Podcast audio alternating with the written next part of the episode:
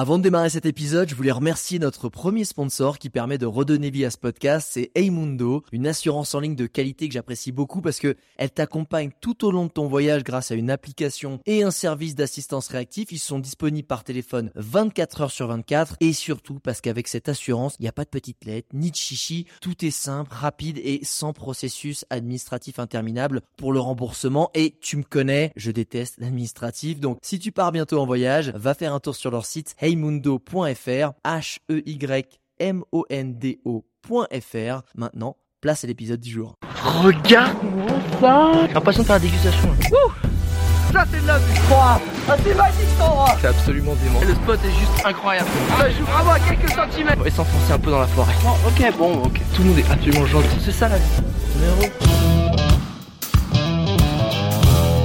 Bonjour internautes et bienvenue dans ce nouvel épisode de Je t'emmène en voyage. Et aujourd'hui je t'emmène dans une destination qui est assez euh, connue, qui est assez tendance mais d'une façon qui devient aussi de plus en plus tendance et j'ai envie de dire tant mieux, cette façon plus éco-responsable, cette façon plus slow travel, c'est une façon où on va aller chercher une introspection un peu personnelle. Et aujourd'hui je t'emmène en Islande avec mon pote Tortuga aka Tortuga sur les réseaux, sur sa chaîne YouTube et sur Instagram. Moi, je vais l'appeler Mathis hein, pendant ce podcast. Mathis, comment ça va? Bah ça va super, merci pour cette intro du coup. Euh, euh, Je suis vraiment content de te recevoir sur ce podcast. Ça fait déjà un petit bout de temps que tu qu'on avait essayé de d'essayer de faire ce, ce podcast. J'avais pas eu le, temps à l'époque et je m'en excuse encore une fois. Euh, et quel est ce trip dont on va parler? Ça va être tout simplement la traversée de l'Islande, donc destination tendance, comme je le disais en intro mais d'une façon euh, qui j'espère va devenir de plus en plus, c'est le faire à pied, en autonomie, donc avec un faible impact aussi sur euh, le lieu qu'on va visiter, et de le faire en autonomie, c'est-à-dire aussi en introspection, parce que l'air de rien, quand on est en autonomie, euh, bah, ça implique un voyage différent, un, voyage encore plus personnel. et moi, ma première question tout simple, c'est qu'est-ce qui t'a donné envie de faire ce trip en fait? Pourquoi ce trip? Alors, il faut savoir que moi, j'ai commencé à voyager il y a, quelques années. D'ailleurs, euh, j'ai commencé par suivre tes vidéos, Alex, qui m'ont beaucoup inspiré quand j'ai débuté mes premiers voyages. C'était il y a 3-4 ans. Hein, pas, oh, ça va, putain, ça va. Et là, ils m'ont sorti des trucs pires. Et euh, en fait, quand je suis parti voyager, donc j'ai fait euh, un tour du monde aussi, à visiter plusieurs pays. Et ce qui m'a le plus, ce que j'ai le plus aimé en fait pendant ces voyages, c'est quand je me suis retrouvé seul face à la nature, à la nature de, des différents pays, que ce soit en Asie du Sud-Est, euh, en Amérique latine. Et moi qui suis de Paris de base, j'avais pas cette occasion de me retrouver justement seul face à la nature.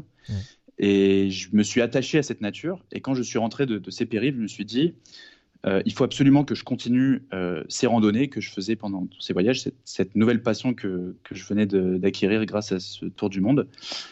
Et l'Islande, en fait, pour moi, c'est un pays qui représentait la nature à l'état euh, aller en Islande, c'est euh, fouler terre, c'est fouler la terre il y a des millions d'années auparavant. C'est des, roches volcaniques, c'est vraiment comme à quoi ressemblait quasiment la Terre euh, des milliers, des millions d'années auparavant.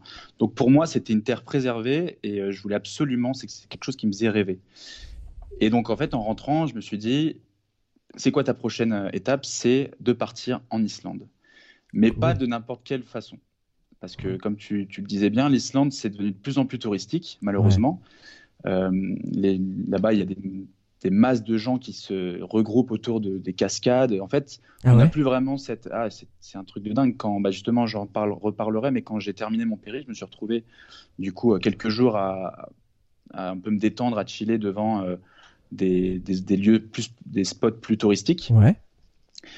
Et en fait, ça casser toute la beauté de, cette nature sauvage, justement, parce que c'était plus sauvage. Il y avait des gens partout.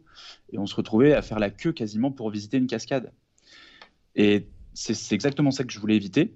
Donc je me suis dit comment euh, aller en Islande et éviter les touristes. Donc au début, je me suis renseigné, je me suis dit, est-ce que je ne ferais pas le tour de l'Islande? J'ai vu ça, je me suis dit, bon, déjà, c'est très long, très coûteux. Et en plus, euh, en fait, il n'y a que des spots touristiques avec euh, toute la population islandaise en fait vit sur les littoraux de l'Islande, donc sur le, tour. Et je me suis penché, du coup, je me suis dit, mais attends, le centre de l'Islande, on n'en parle pas beaucoup. Qu'est-ce qu'il y a? Et Effectivement, en fait, c'est euh, des terres très désertiques. Euh, les gens ne vivent pas là-bas parce que justement, il y a c'est hum, des terres rien ne pousse là-dessus, il n'y a pas d'animaux. Ah ouais. ah non, c'est c'est volcanique en fait. C'est vraiment ouais, c'est volcanique ouais. C'est ça. Et vu qu'on appelle l'Islande la terre de feu et de glace, il y a encore beaucoup de volcans en activité. Sérieux? Des volcans, ouais. Ah bah, tu vois, je croyais qu'il y avait qu'une fois bah, celui qui s'était réveillé, qui avait foutu bien la merde, le Ushkelbring, celui que personne n'arrivait à, à prononcer. Et il y a Ah ok, monsieur. Ah ouais, très bien. apparemment, il y en a qui ont bossé ces, classiques, très bien. Euh, bon, écoute, tu l'as très bien prononcé. Et en fait, il y en a plusieurs. Il y en a régulièrement et plusieurs tout le temps, en fait. C'est ça. Et notamment, euh, le, en fait, c'est les volcans. La plupart des volcans se trouvent sous les glaciers.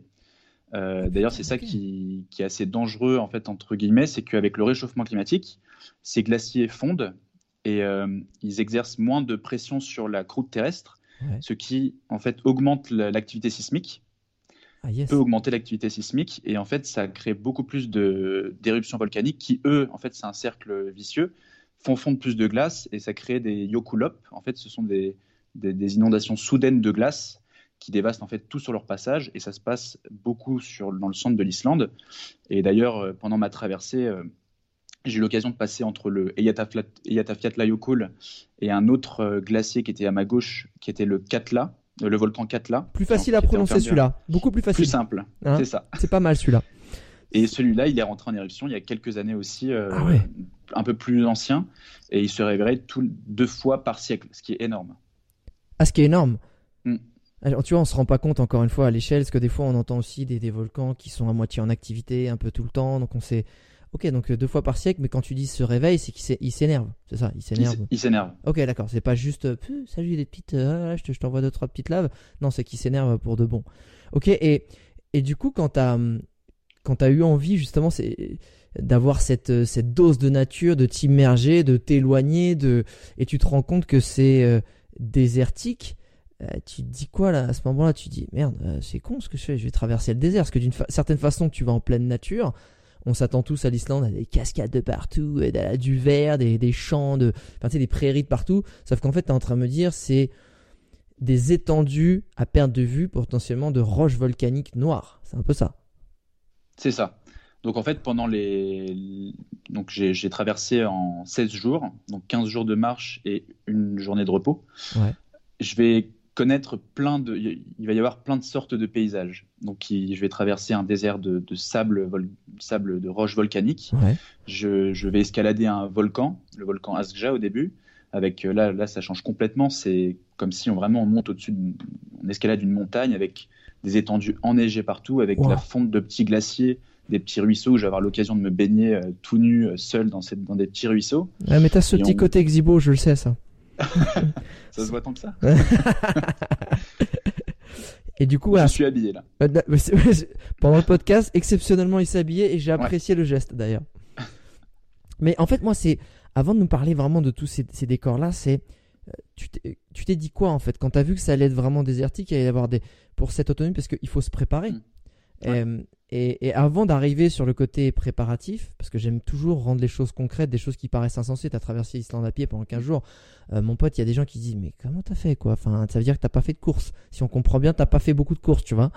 Euh, avant de rentrer dans l'aspect pratico-pratique, moi, il y a vraiment une chose que je, une autre question dans le pourquoi. J'ai envie de le triturer un peu plus. T'as dit pourquoi tu voulais y aller, t'avais une dose de nature, tu voulais te réconcilier avec ça, tu voulais échapper au tourisme, mais est-ce qu'il y a quelque chose que tu voulais te prouver aussi euh, au fond de toi? Est-ce qu'il y a quelque chose que tu cherchais euh, Parce que là, tu allais chercher à, l'extérieur, mais est-ce qu'il y a quelque chose que tu allais chercher à l'intérieur ou, pas? Ah Oui, alors complètement. Sachant qu'en fait, j'aurais très bien pu euh, faire une randonnée, comme je disais, autour de, autour de l'île ou faire des, randonnées qui étaient connues en Islande. Mais mes voyages antérieurs, mes voyages autour du monde, les expériences qui m'ont le plus marqué, c'est les expériences où j'ai le plus eu peur de faire euh, pourquoi? Parce que, en fait, en choisissant la facilité, je ce sont des, expériences que je retenais les moins parce que je me mmh. mettais pas en fait dans un défi et c'est comme si en fait on se lançait dans quelque chose, on connaissait déjà l'issue. Ah. Là, quand j'ai vu qu'on pouvait traverser l'Islande à pied, je me suis dit, en fait, là, ça va être un défi personnel. Je vais me lancer dans un nouveau défi. Donc, je vais être vraiment seul, sans personne. Donc, je vais voir comment je réagis seul, aussi en plein milieu de, cette nature. Donc ça, c'était une première raison, au final un défi assez sportif et un défi aussi euh, de, me lancer dans l'inconnu, faire quelque chose qui n'est pas courant de faire. pour avoir plein de, nouveaux souvenirs par la suite. Mais il y avait surtout aussi une, autre raison, qui est une des raisons majeures aussi, c'est que en fait, je voulais me retrouver nez à nez seul avec le Vatnajökull. Je voulais ah arriver devant ce plus grand glacier d'Europe qui fait qui, qui, prend 10% de l'Islande quand même. Euh, ah oui. qui, ouais, c'est 10% de l'Islande. Ah oui, d'accord. Ok. Et malheureusement, il est amené à disparaître dans les 200 ans, d'après les scientifiques, à cause du réchauffement climatique. Et je voulais absolument aller le découvrir parce que je savais que peut-être mes petits Avant enfants qu'il disparaisse, parce que c'est vrai que quand tu auras 230 ans, il sera plus là, tu diras merde. Bah ouais. Vu que je vais vivre aussi longtemps, j'espère. et, je voulais absolument me retrouver face au Cool, pas par des zones touristiques bondées de gens. Je voulais arriver par mes propres moyens, à pied, jusqu'à au centre de l'Islande et me retrouver nez à nez et longer le Vatnajökull à pied en fait. Bam. Et c'était aussi une, des raisons. Là, il y a une petite, là, tu vois, là, il y a un petit synopsis. Là, il y a un petit suspense. On, aura envie d'entendre vraiment la, belle histoire. Avant de partir justement sur le côté narratif, et d'ailleurs, je te remercie d'avoir, d'avoir répondu à cette question. Euh, comment on prépare ça? C'est-à-dire que là, que ce soit entre euh, Jean-Michel, 62 ans ou 65 ans qui a envie de faire une petite rando pour sa retraite, euh, ou Enzo, 16 ans, au fin fond de, sa chambre d'ado dans la campagne, qui rêve peut-être aussi de, de, faire ce trip. Parce qu'en t'écoutant, clairement, on a besoin de quoi? Est-ce que tu t'es beaucoup préparé finalement Ou est-ce que tu as tracé un trait? Est-ce que tu as beaucoup préparé tes cartes? Quel équipement il t'a fallu? Qu'est-ce que tu as mis dans ton sac? C'est parti. Vas-y, fais-nous rêver, rends-nous ça concret. Alors, il faut savoir juste avant ça que euh, ça tombe bien parce que avant cette expérience, je n'avais jamais fait quelque chose d'aussi euh, compliqué entre guillemets, d'aussi aventureux. Ok, d'accord. J'avais campé peut-être deux fois dans ma vie avant. Ah oui, ok, d'accord. Donc, euh, à la grande motte en plus. À la grande motte. C'était limite ça, quoi. À Fontainebleau ou bon, à montagne un peu avec Justin Van Collen, un ami à moi. Mais je n'avais jamais fait ce type de, périple. Donc, je commençais de très bas et la première chose qu'il fallait faire euh, dans, ce défi, donc j'avais quand même peur, donc oui, je me suis préparé évidemment. La première chose, c'est de ne pas se lancer dans un défi, euh, en fait, même si je le faisais seul, de me préparer seul. Il fallait que je trouve de l'aide, des, des, mmh, gens, des personnes qui ont effectué cette expérience, une expérience similaire pour qu'ils puissent m'aider. Donc c'était mon premier objectif. J'ai regardé sur Internet, j'ai cherché. J'ai finalement trouvé euh, un super site qui s'appelle Les Deux Frères en Islande. Génial deux, Français qui ont traversé l'Islande. J'ai réussi à les contacter et euh, on s'est appelé. Ils m'ont donné euh, tous les trucs, tous les dangers auxquels je vais faire face, euh, etc. Donc ils m'ont bien préparé. Donc ça, c'était vraiment le, premier truc à faire. Non, mais tu vois, c'est un truc tout con auquel j'aurais même pas mm. songé. Tu penserais tout de suite à vraiment te renseigner sur le matériel, mais pas tant à, finalement contacter et absorber les connaissances de gens qui ont déjà vécu ce genre d'expérience. Donc ouais, super conseil. Mm. Comme ça, on se sent moins seul en plus. Et euh, dès qu'on a une question, on a au moins un contact et ça nous rassure un peu. Bien sûr. ensuite, euh, donc, sachant que en fait, quand je me renseignais sur Internet, j'ai aussi posté des, questions sur les forums. Et c'est là où j'ai eu mes premiers doutes. C'est-à-dire que hum. beaucoup de, il y a eu quelques aventuriers qui se sont rendus compte de mon inexpérience, entre guillemets, et qui ont commencé à me tuer un peu sur les forums en disant. Euh, non mais Tortuga, euh, calme-toi, tu ne vas pas commencer à faire une, ce genre de randonnée alors que tu as si peu d'expérience. Ça se remarque énormément, tu ne vas jamais y arriver. Abandonne, fais le l'Inde Manalugar qui sont les derniers jours en fait du périple, qui sont une randonnée très connue. Euh, oublie ça. Alors là, quand j'ai reçu ce genre de message, je me suis dit, euh, est-ce que vraiment ce que je fais n'est pas inconscient Voilà, c'est ça. Donc je me suis remis beaucoup en question. Et finalement, je me suis dit, non, c'est, il faut aller jusqu'au bout. Et c'était un rêve que, qui trottait dans, dans, ma tête depuis plusieurs mois, quasiment un an, un an et demi. Donc je me suis dit, non, je vais trouver un moyen, je vais contourner cette, euh, ce problème de l'inexpérience. On peut y arriver. On peut trouver d'autres moyens pour contourner cette inexpérience. Génial. Donc, euh, je me, donc ensuite, je me suis bien renseigné sur euh, l'itinéraire pour euh, vraiment définir l'itinéraire. Donc j'ai trouvé. Mais y a, alors c'est con, mais si c'est un désert, il n'y a pas de GR, il n'y a pas de, de signe de, de marquage. Je, enfin, je dis conneries, c'est juste un, c'est une direction. Alors c'est par là, quoi, tu vois Non? Alors c'est ça. La plupart du cas, c'était ça.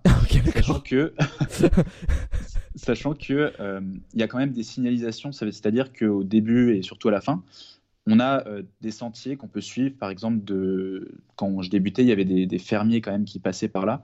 Donc il y a parfois des traces de pneus. À un moment, il y a quand même des refuges aussi qui se trouvent euh, un peu partout en Islande. Il y en a même un sur le... en plein milieu du Vatnajökull qui sont faits pour les... les... aventuriers, justement, les personnes qui vont traverser le glacier. Donc euh, ils ont bien fait attention à ça, la sécurité d'Islande.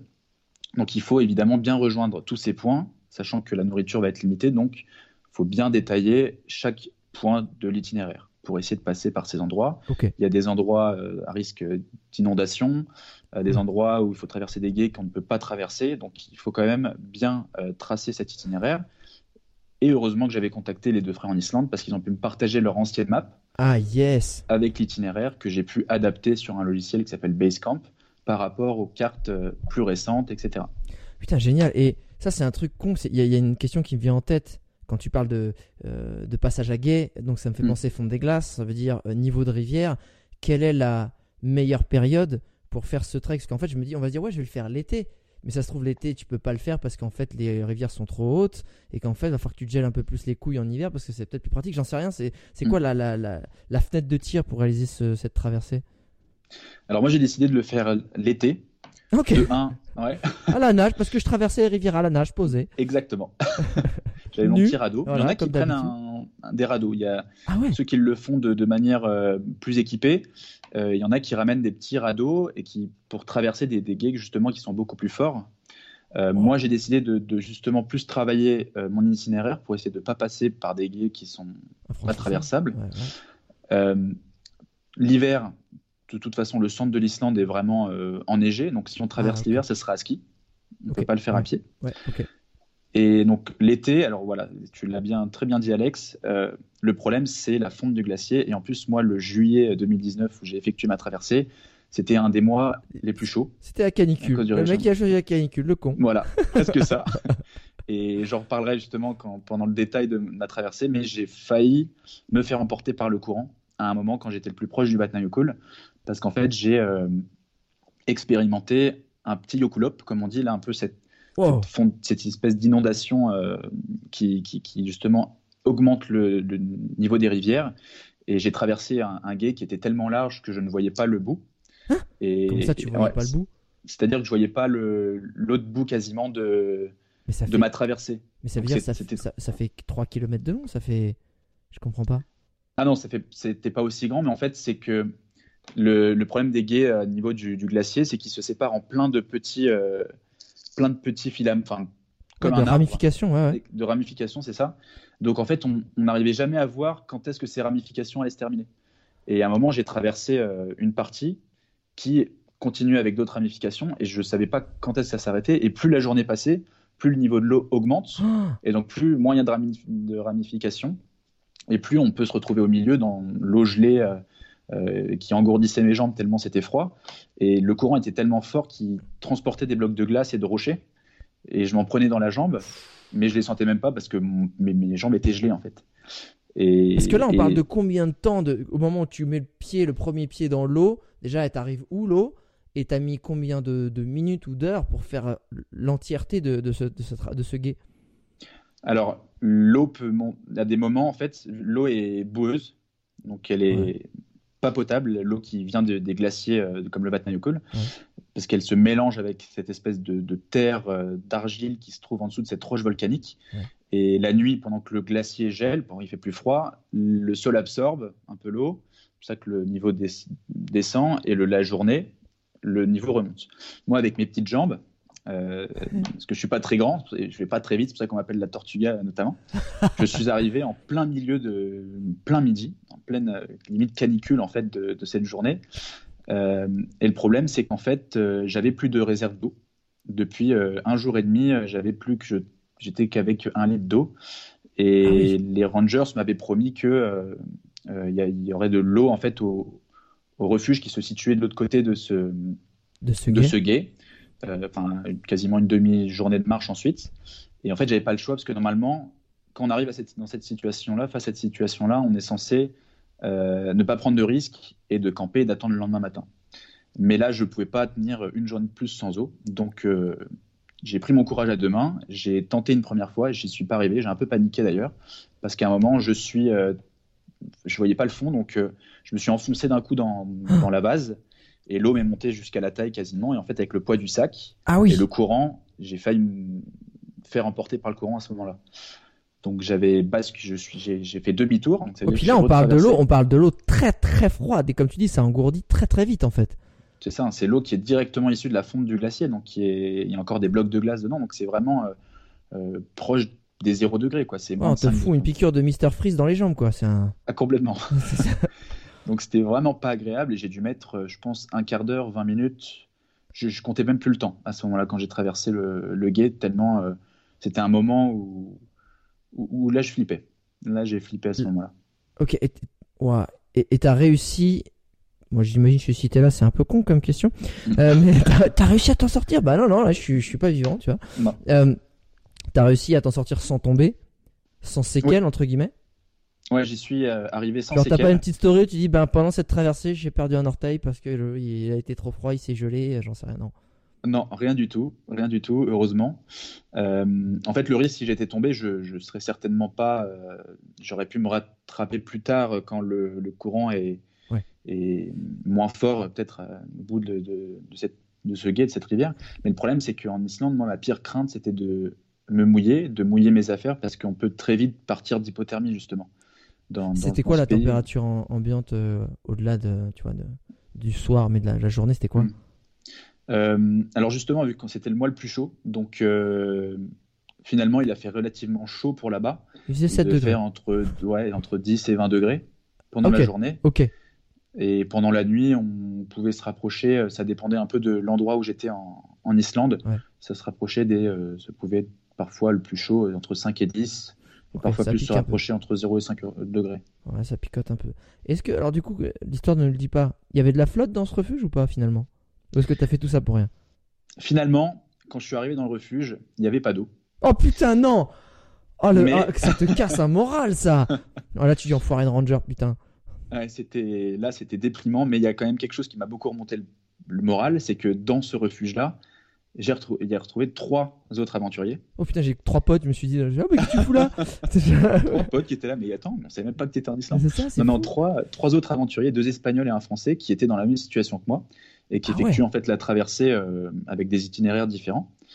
Et pareil, ils étaient en manque d'eau et s'étaient retrouvés là euh, sans eau. En fait, il y avait une, une réserve. Euh, normalement, il y a une réserve d'eau parce que là, on était vraiment au centre de l'Islande, proche du, ouais. proche du Vatnajökull. Donc, en fait, c'est un gîte vraiment paumé au milieu de nulle part. Ouais. Et, il y avait un espèce de bac en fait avec écrit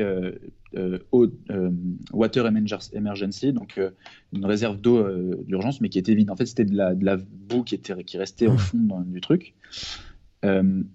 Heureusement, juste avant, j'avais trouvé un petit, euh, un peu de justement de, boue euh, avant d'arriver au refuge, avec euh, en grattant un peu de du reste de, neige, de glace, que j'ai pu me faire fondre. Donc l'eau était dégueulasse, hein, mais je l'ai, fait bouillir et je me suis fait un petit thé avec.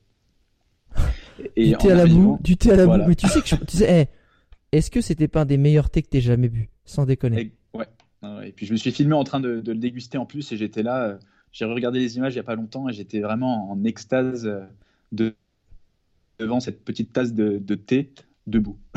non, mais c'est en fait, c'est on le dit, enfin je le dis souvent, c'est plus tu galères pour avoir quelque chose, aussi simple que ça puisse être, ça aura dix fois plus de goût et tu auras dix fois plus d'adrénaline que le plus beau des cadeaux euh, fancy que tu as juste en claquant des doigts en fait. Parce que là, on, parle d'un cadeau quand même où euh, tu as, pu à boire quasiment depuis un jour, un jour mm. et demi. Euh, là, c'est ta survie. Donc, le cadeau de la boue, tu t'en fous. Vas-y, envoie. Je fais bouillir, j'enlève les bactéries, j'enlève les virus, je fais un peu bouillir et terminé. Bonsoir, quoi. Le thé à la menthe à la boue, euh, c'est un concept qui, à ce moment-là, marche super bien. Complètement. Je recommande. Ah ouais, je Écoute, merci pour cette euh, super aparté. Parce que je voulais pas te couper dans cette anecdote. Je me dis, on peut pas y revenir. Il faut, il faut te laisser y aller, tu vois. J'aimerais qu'on revienne justement sur l'équipement. Mm. Pour justement, quand, quand, on fait face à ce genre de situation, bah, encore une fois, on n'est pas à l'abri d'un risque, on n'est pas à l'abri d'un changement de climat, d'un changement de, conditions, mais on peut mettre toutes les chances de son côté avec un bon équipement. Qu'est-ce que tu avais comme équipement? Parce que là, dans la partie prépa, on a compris que et l'itinéraire était important, et de bien comprendre l'environnement, d'absorber les connaissances du milieu, que ce soit l'Islande, mais pour un, ça marche aussi ailleurs, hein, sur des conditions un peu compliquées. ça, c'est fait. Maintenant, sur la partie matérielle, vraiment ce qu'on appelle vraiment le matos, avant de mettre vraiment ce que tu vas mettre dans ton sac à dos, mais vraiment du matos technique, tu avais quoi? Alors, le, donc le matériel, c'était le plus important aussi. En fait, si ça, c'était le, le matériel, c'est ce qui allait compenser euh, mon inexpérience entre guillemets. Yes. Le plus important dans le matériel qu'il fallait prendre, c'était un le sac de couchage. C'est sa seule, son seul cocon, sa seule carapace face à l'extérieur. Vu que je disais que on pouvait très vite partir d'hypothermie euh, dans des conditions euh, comme ça en Islande. Donc j'ai pris un, donc le duvet qui était recommandé, j'avais pris un moins 20 degrés, je crois. Ah ouais, un truc énorme. Donc un truc énorme, sachant que bon, malheureusement, heureusement entre guillemets, il a fait chaud pendant le mois où j'étais. Normalement, c'était ce genre de, duvet qu'il fallait prendre quand même au cas où. Et le problème que j'ai rencontré avec ce duvet, c'est que bah, du coup, j'avais trop chaud parfois les nuits. Ah, et donc, je me réveillais en nage. Ah, et comme je disais que le but, c'était pas d'être trempé, euh, voilà, j'ai eu des complications à cause de ça. Ah merde, parce que du coup, le fait d'être mouillé, ça faisait que tu pouvais aussi. Euh, ça gelait peut-être la journée, ou après, tu. Ok, c'est pas bon non plus, quoi. Je sais que dans les, dans les périodes, dans les lieux de grand froid que j'ai moi très très peu pratiqué, mhm. euh, des feedbacks que j'ai, tu vas me le confirmer, il faut il faut avoir plusieurs layers, plusieurs couches pour vraiment éviter, pour pouvoir les enlever et les remettre en fonction de la température, pour surtout éviter au maximum de transpirer. La mm. transpiration se transforme très vite en glace ou en plaque de, froid euh, à l'intérieur. Et quand il fait du. Moi, je te parle du moins 10, moins 20, mm. notamment, c'est des amis québécois qui me disaient ça, c'est. Euh, faire très attention à sa sudation, ça paraît tout con, mais c'est important. Donc, ok, essayer d'adapter. Bon, t'as pas eu de bol, toi, en même temps, t'avais pris le bon duvet, mais la température était pas ce que t'attendais. Qu'est-ce qu'il y avait d'autre? Donc il y a le duvet. Euh, ensuite, évidemment, la tente. Donc euh, les, les, vents peuvent atteindre euh, plus de 100 km/h par endroit en Islande. Ah donc c'est très très fort. Donc c'est pas la Quechua deux secondes. C'est ça, c'est pas la Ok. Sachant que j'avais une tente fort classe. Ok. Donc c'était une nouvelle tente qu'ils avaient sortie pour une personne qui résistait énormément au vent.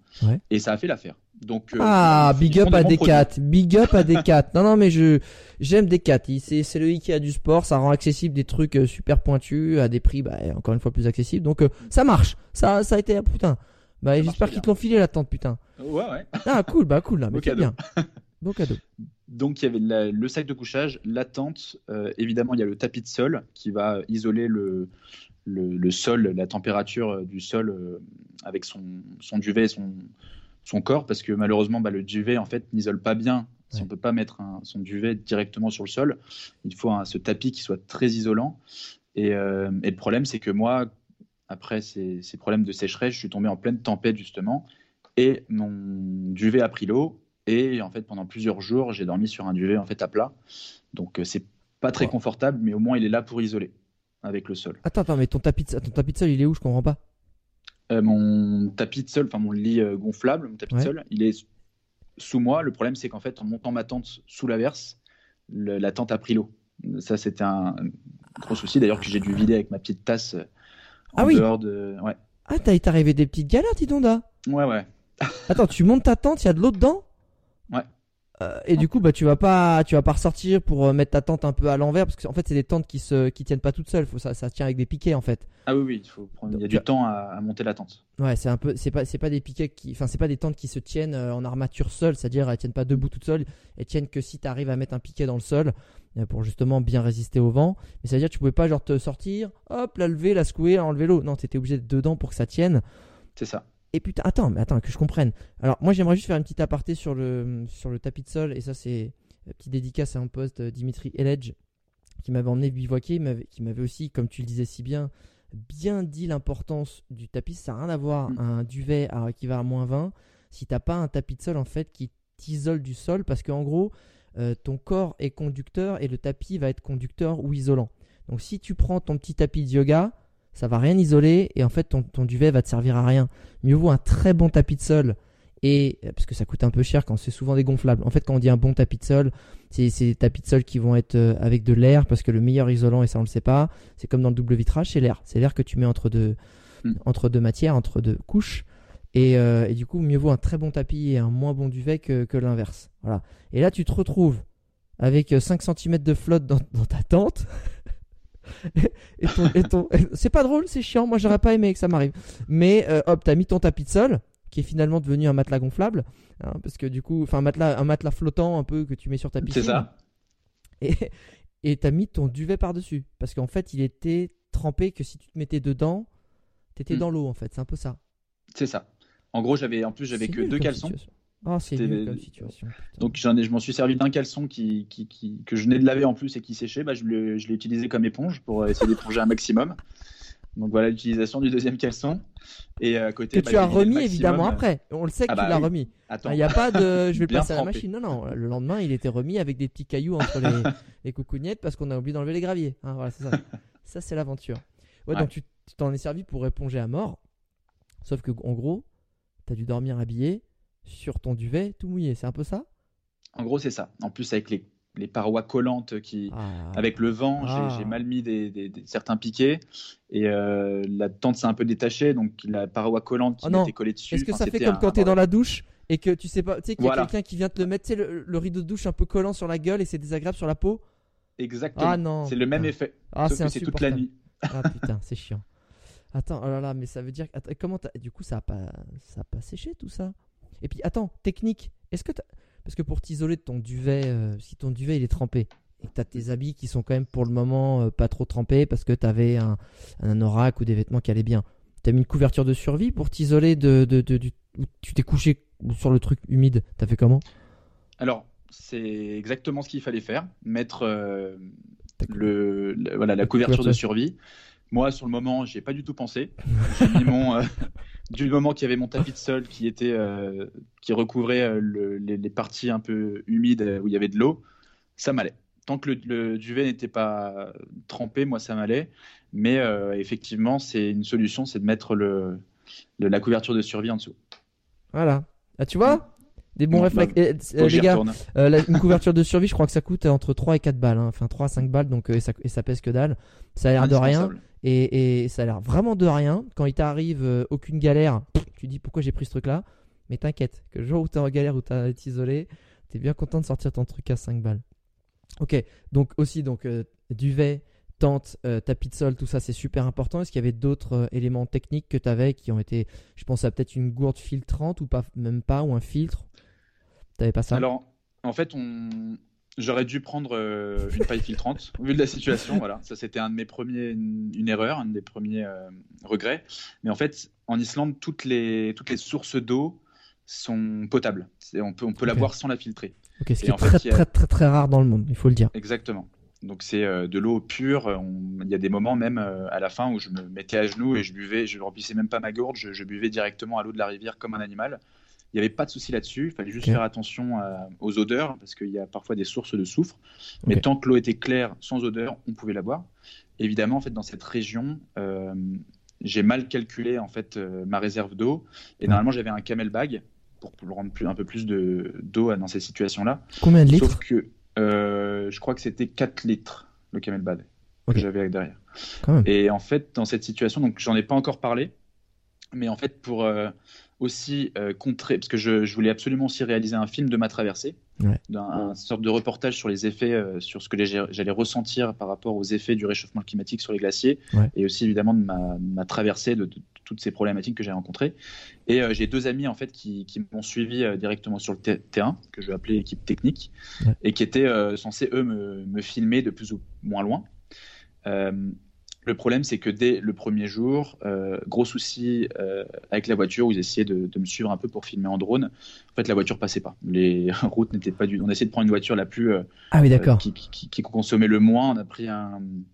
On a pris une Twingo. la- On n'a pas compris pourquoi euh, le 4x4 ne passait pas quoi. Enfin là, euh, la Twingo elle a pas fait l'affaire. Donc, bah, c'était un 4x4, mais en fait, c'est des 4x4 lunaires qui, qui, qui consomment énormément, qu'ils utilisent pour euh, se rendre au centre. euh, Ouais, c'est des gros Land Highlands. Rover que t'as même pas vu à en dehors Ah de l'Islande. C'est des trucs euh, énormissimes qui traversent les rivières. Qui sont... C'est énormissime hein, les gros leur, leur 4x4 là-bas. hein. Donc euh, ta petite Twingo à mon avis, euh, ils ont rigolé. Elle est pas je pense. Bah non, elle est pas passée. Donc ce petit 4x4 qu'on avait, au final, on a tout de suite laissé tomber. Et donc en fait, pour revenir au, au début du périple, je sais pas si on va revenir dessus On après. verra. Je, je pense que oui, mais en fait, ce que j'aimerais, c'est qu'on qu'on vraiment qu'on fasse un, un- un inventaire de ce que tu avais dedans en fait. J'essaie de, de m'y tenir, mais il y a des petites anecdotes, je suis obligé de te laisser les dire. Mais, pas de souci. mais j'aimerais bien qu'on savoir ce que tu mets dans ton, dans ton sac vraiment euh, pour que les gens partent safe, ou en tout cas mettre le mm. maximum de chances de leur côté. Ok. Et du coup, ce camel bag, en fait, euh, le, poids du sac était beaucoup trop euh, important. Et ah. il y, a, y, a, un moment où, quand je suis arrivé à mon premier camp de base, qui est au-dessus du volcan Asja, où j'ai pu recroiser du coup des rangers et l'équipe technique à ce moment-là, j'ai décidé de laisser mon camel bag et je me suis dit, euh, plus jamais. J'avais super mal à la jambe gauche euh, ah sur le muscle du psoïs, je crois qu'on dit. La raconte pas, euh, la raconte pas, personne ne connaît ce muscle. Moi, je le connaissais pas aussi, j'ai eu du mal à, trouver le terme à chaque fois. Et j'ai décidé de laisser mon camel bag en sachant que les jours auparavant, j'avais déjà réussi à, tenir avec juste 2 litres d'eau pendant plusieurs jours. Ah oui. Je me suis dit, ça va suffire. 2 litres d'eau Enfin, plusieurs jours, pendant deux jours. Ouais. Et le truc, c'est que je m'attendais pas à ce que déjà le refuge, il n'y ait pas d'eau. Et en plus, le, moment avant de la traversée de, de, ce guet, le paysage était vraiment désertique. C'était vraiment, en fait, j'ai traversé un désert de sable à ce moment-là. Et jamais je me serais dit que ça allait être aussi éprouvant physiquement, en fait, ce sable avec des vents violents, en fait, que je me prenais en pleine face, donc qui me desséchait, asséchait encore plus la bouche. Euh, en plus, je m'enfonçais dans, dans, le sable, donc ça me prenait encore, il y avait encore plus d'efforts euh, physiques. Et donc ça, les journées étaient euh, très ensoleillées, enfin très ensoleillées pour l'Islande, donc il c'était plutôt sec et chaud. Et en fait, je me suis vite, j'ai vite perdu, euh, je me suis vite déshydraté en avançant dans ce, dans ce désert. Donc en plus, je me nourrissais que de, de... parce que normalement j'avais de la nourriture lyophilisée et à ce moment-là, je me nourrissais que de euh, saucissons secs et de parmesan que j'avais à côté, truc qui te donne encore plus. Génial. Alors moi j'ai mangé, mangé une brique de sel parce que j'avais pas beaucoup d'eau. Du coup voilà, c'était top. super. Ouais je, ouais, je pouvais pas du tout utiliser l'eau pour euh, pour les nourritures lyophilisées, j'avais que ça à côté. Ouais. Donc en fait, c'était c'était perdu d'avance entre guillemets. Et en plus, à un moment, quand j'ai commencé à apercevoir de loin euh, les ramifications justement de, cette fonte du glacier, je me suis dit, mais attends, il y a de l'eau qui coule de loin. Forcément de l'eau potable, c'est pas possible. On, m'a menti. Et donc euh, j'ai bu euh, plus qu'il n'en fallait avant d'arriver euh, en, courant ah, devant cette eau. Je vais aller remplir ma gourde dans la boue. et quand j'ai vu que cette eau boueuse, euh, qui était même euh, bouillie, en fait, on ne peut pas la boire, c'était hors de question. Donc une paille filtrante, ça aurait pu m'aider, sachant que les personnes que j'ai retrouvées dans, dans, le refuge Adreki, là, en plein centre de l'Islande, eux avaient une paille filtrante, mais ils étaient dans la même situation que moi parce que ça prend beaucoup de temps à, à filtrer, tant que parfois on n'a pas trop parce que chaque journée et chronométré. Si on loupe une journée, c'est une journée de nourriture en plus qu'il faut. Donc, euh, ils étaient arrivés en avance dans ce refuge et ils avaient pu euh, donc filtrer euh, un peu d'eau. Ils avaient passé plusieurs heures dessus. Ils avaient filtré avec une thé d'oreiller, du PQ et la paille filtrante pour être sûr. ah oui, ce que je veux dire, leur paille filtrante, elle est un peu pourrave s'ils sont obligés de prendre du PQ et, une thé d'oreiller. no, pas de, pas de risque, no risque. Ah, ok. Safety first, safety first. Exactement. Donc euh, ça, c'est quelque chose à prendre. T'en avais pas, mais tu t'es dit il aurait, il aurait fallu clairement en prendre. Que, du coup, tu avais un réchaud pour avancer un peu sur l'aspect technique. Tu avais un réchaud aussi, gaz. Donc, euh, réchaud, gaz qu'on achète directement sur place. Ok, d'accord. Alors ah, le réchaud, tu achètes sur place ou le euh, le gaz Le gaz, ok. Mais tu avais déjà le, le, type de réchaud. Mhm. Top. Est-ce que tu avais aussi d'autres, j'irais vraiment éléments purement techniques ou après c'était vraiment de t-shirts, euh, de caleçons, euh, du mérinos, euh, etc. Ou tu avais encore d'autres objets un peu précis? Alors j'ai pris des, vêtements assez techniques qui mmh. laissaient. ce qui est important bah, justement avec le poil de mérinos, c'est que ça, ça peut, au niveau de la, de la sueur, il faut des vêtements qui soient assez légers mais qui, qui respirant exactement. comme tu disais tout à l'heure, il faut privilégier plusieurs couches qu'une couche épaisse. C'est ça qui va vraiment garder la, chaleur. Euh, mais sinon, le plus important, voilà, c'était la tente, le duvet, euh, le tapis. Évidemment, il y a la nourriture lyophilisée à côté. Alors, c'est ça aussi. Là, tu es parti 15 jours sans pouvoir te ravitailler de nourriture, on est d'accord? Alors, le ravitaillement, justement, c'est. Je l'ai donné en fait à la responsabilité à l'équipe technique. Eh, qui ah merde. là-bas. Ah putain, mais attends, mais ils t'ont suivi ou ils t'ont pas suivi avec la Twingo du coup?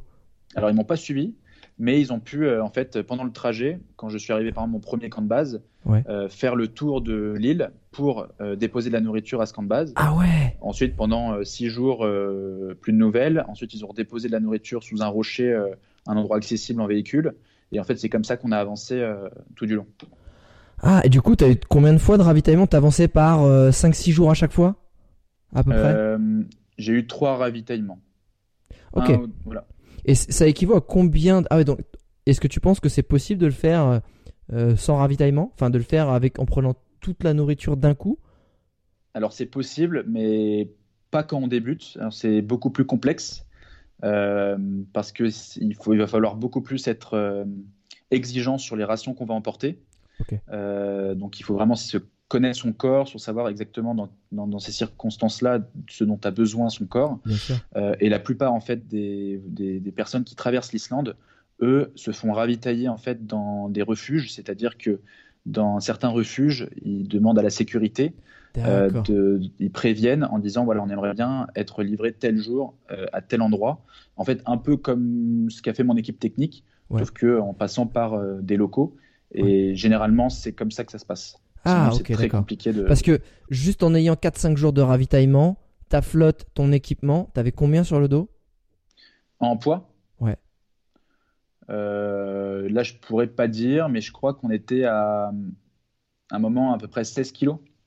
Ouais, 16 kilos, ça pique un peu quand même. Toute la journée sur le dos, 16 kilos, c'est, ça, commence à, ça commence à piquer, surtout quand tu commences à monter un peu euh, des volcans, des trucs comme ça. Ok. Euh, du coup, la partie, la partie technique est terminée. Et c'est, on l'a terminée. Mais, et justement, j'aimerais qu'on arrive vraiment dans ton aventure. Et surtout, j'aimerais que bah, de la même façon que tu t'as fait des petites parenthèses euh, durant ce, euh, ce brief technique, j'aimerais qu'on puisse un, peu mettre tu vois, un casque de réalité virtuelle, de réalité mhm. augmentée, et que tu nous emmènes avec toi dans ton périple. Là, on est le premier jour. On est à quelle ville? On est au nord, on est au sud. Euh, ça ressemble à quoi? Emmène-nous. Vas-y, Père Castor, raconte-nous un petit peu ton histoire, toi. Let's go. C'est la barbe qui fait Papy Castor un peu?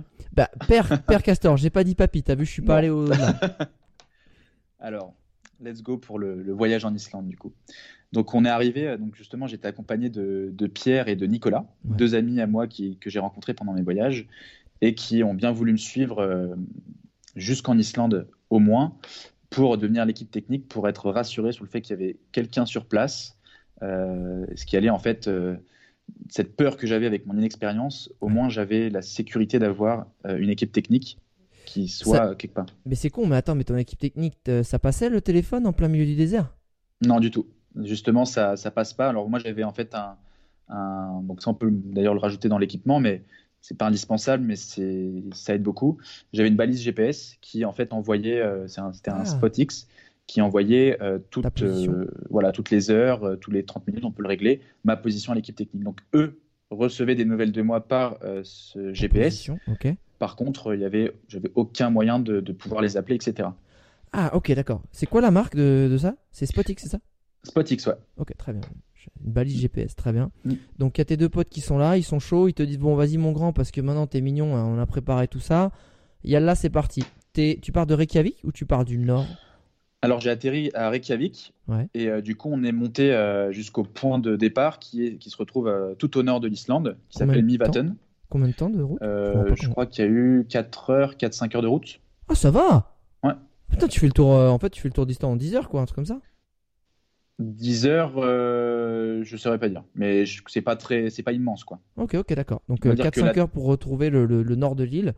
C'est ça. Sachant qu'on a dormi, on a dormi entre deux, parce qu'on est arrivé, je pense, vers 16-17 heures. Donc on a dormi entre deux dans, une petite ferme.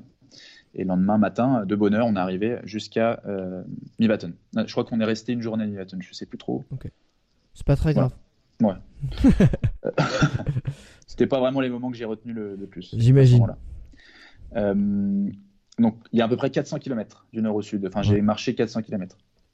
Ok.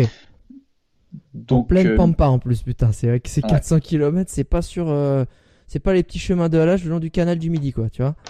Non, de sachant qu'on peut marcher 400 km euh, en France, je pense. Aussi. Ouais, bah, très, très, très, facilement. Euh, du coup, tu es là, tu t'apprêtes à partir, et, et ça, commence par quoi comme décor? Alors en fait, je me rappellerai toujours de cette impression que j'ai eue quand je suis arrivé au point de départ à Mivaton. c'est en fait, on avait, on était encore, il y avait encore quelques maisons, quelques fermes, quelques habitations, et d'un coup, tout s'arrêtait tout, il y avait vraiment plus rien, plus aucune plus, plus de végétation, plus rien. On avait l'impression de changer de planète à des kilomètres à la ronde. Et la vue était super dégagée quand on est arrivé. Et je me suis dit, waouh, en fait, j'avais vraiment l'impression d'être un peu comme on va sauter à l'élastique, juste avant en fait de sauter à l'élastique, cette sensation de je vais aller là tout droit, tout droit dans cette espèce de, désert. Et il y avait juste deux points de vue au loin. C'était, euh, il y avait deux espèces de montagnes un peu euh, de forme carrée, je me rappellerai toujours, qui pendant plusieurs jours en fait vont rester dans ma ligne de mire parce que je me repérais grâce à ces points de vue justement. Et encore plus loin, en petit, je voyais une chaîne de montagnes enneigées et ça c'était le premier volcan que j'allais grimper, euh, qui est Asgja. Et je me disais, putain, en fait, dans 3, 3 jours, à peu près, 3-4 jours, je serais tout là-bas, là-bas, euh, en train d'escalader le, volcan. C'était assez effrayant. Tu avais une moyenne de combien de temps, de combien de kilomètres par jour? Je faisais à peu près 20 km, à 25 km, sachant qu'il y a des journées à 30 et il y a une journée que j'ai fait à plus de 40 km. Ah ouais, d'accord. Ah ouais, ouais, ouais, ok. Donc plus cette, cette appréhension, cette même cette peur, tu vois, cette peur avant de, mm. de démarrer. Et T'as hésité ou pas? T'as eu ce moment où t'as regardé tes potes, tu vois, je sais pas si j'y vais, tu leur as dit ou t'as gardé ça pour toi? Non, je l'ai dit. Ah ouais, ok, d'accord. j'ai dit, j'ai dit. bon, bah en fait, on a préparé ça pour rien, les gars. Non, en fait, c'est une mauvaise idée. Je le sens pas, laisse tomber. Ah non, non, ouais, franchement, euh, à ce moment-là, j'étais waouh. Et euh, du coup, bah, au début, on pensait que au moins le 4x4 allait pouvoir suivre de loin, parce que ça me rassurait, le, fait de les, de les, avoir à côté, de loin, même s'il allait avoir aucune interaction. Euh, donc euh, pour le film, mon Pierre avait commencé un peu à, me filmer et me poser quelques questions.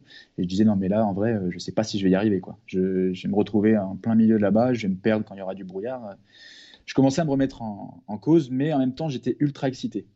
C'est, c'était une peur en fait qui, qui, est aussi excitante parce qu'on se lance complètement dans l'inconnu et, je, et généralement quand c'est comme ça, je sais que comme quand je pars voyager sans itinéraire, je sais qu'en fait à la fin euh, tout ce noir qui est dans notre tête, qu'on ne sait pas de, quoi l'avenir va être euh, euh, fait, et ben, ils se remplissent de choses, on ne s'attendait même pas à ce qui allait arriver. Et c'est ça qui m'excitait le plus là, à ce moment-là, dans ce départ.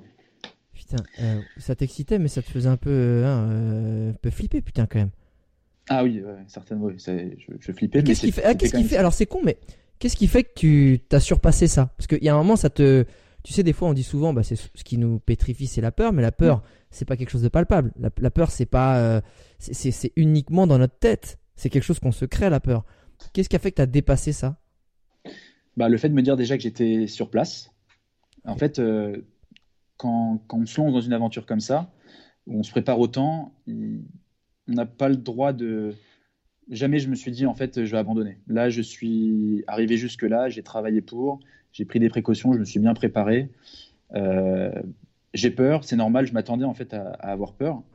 Et, mais en fait, je, c'est comme quelque chose qui disait non, Mathis, tu peux pas, tu peux pas abandonner. T'es arrivé jusque là, euh, ce serait un gros échec si tu abandonnais. Et si, en fait, ce qui fait peur, c'est l'échec. Et j'ai pris des précautions.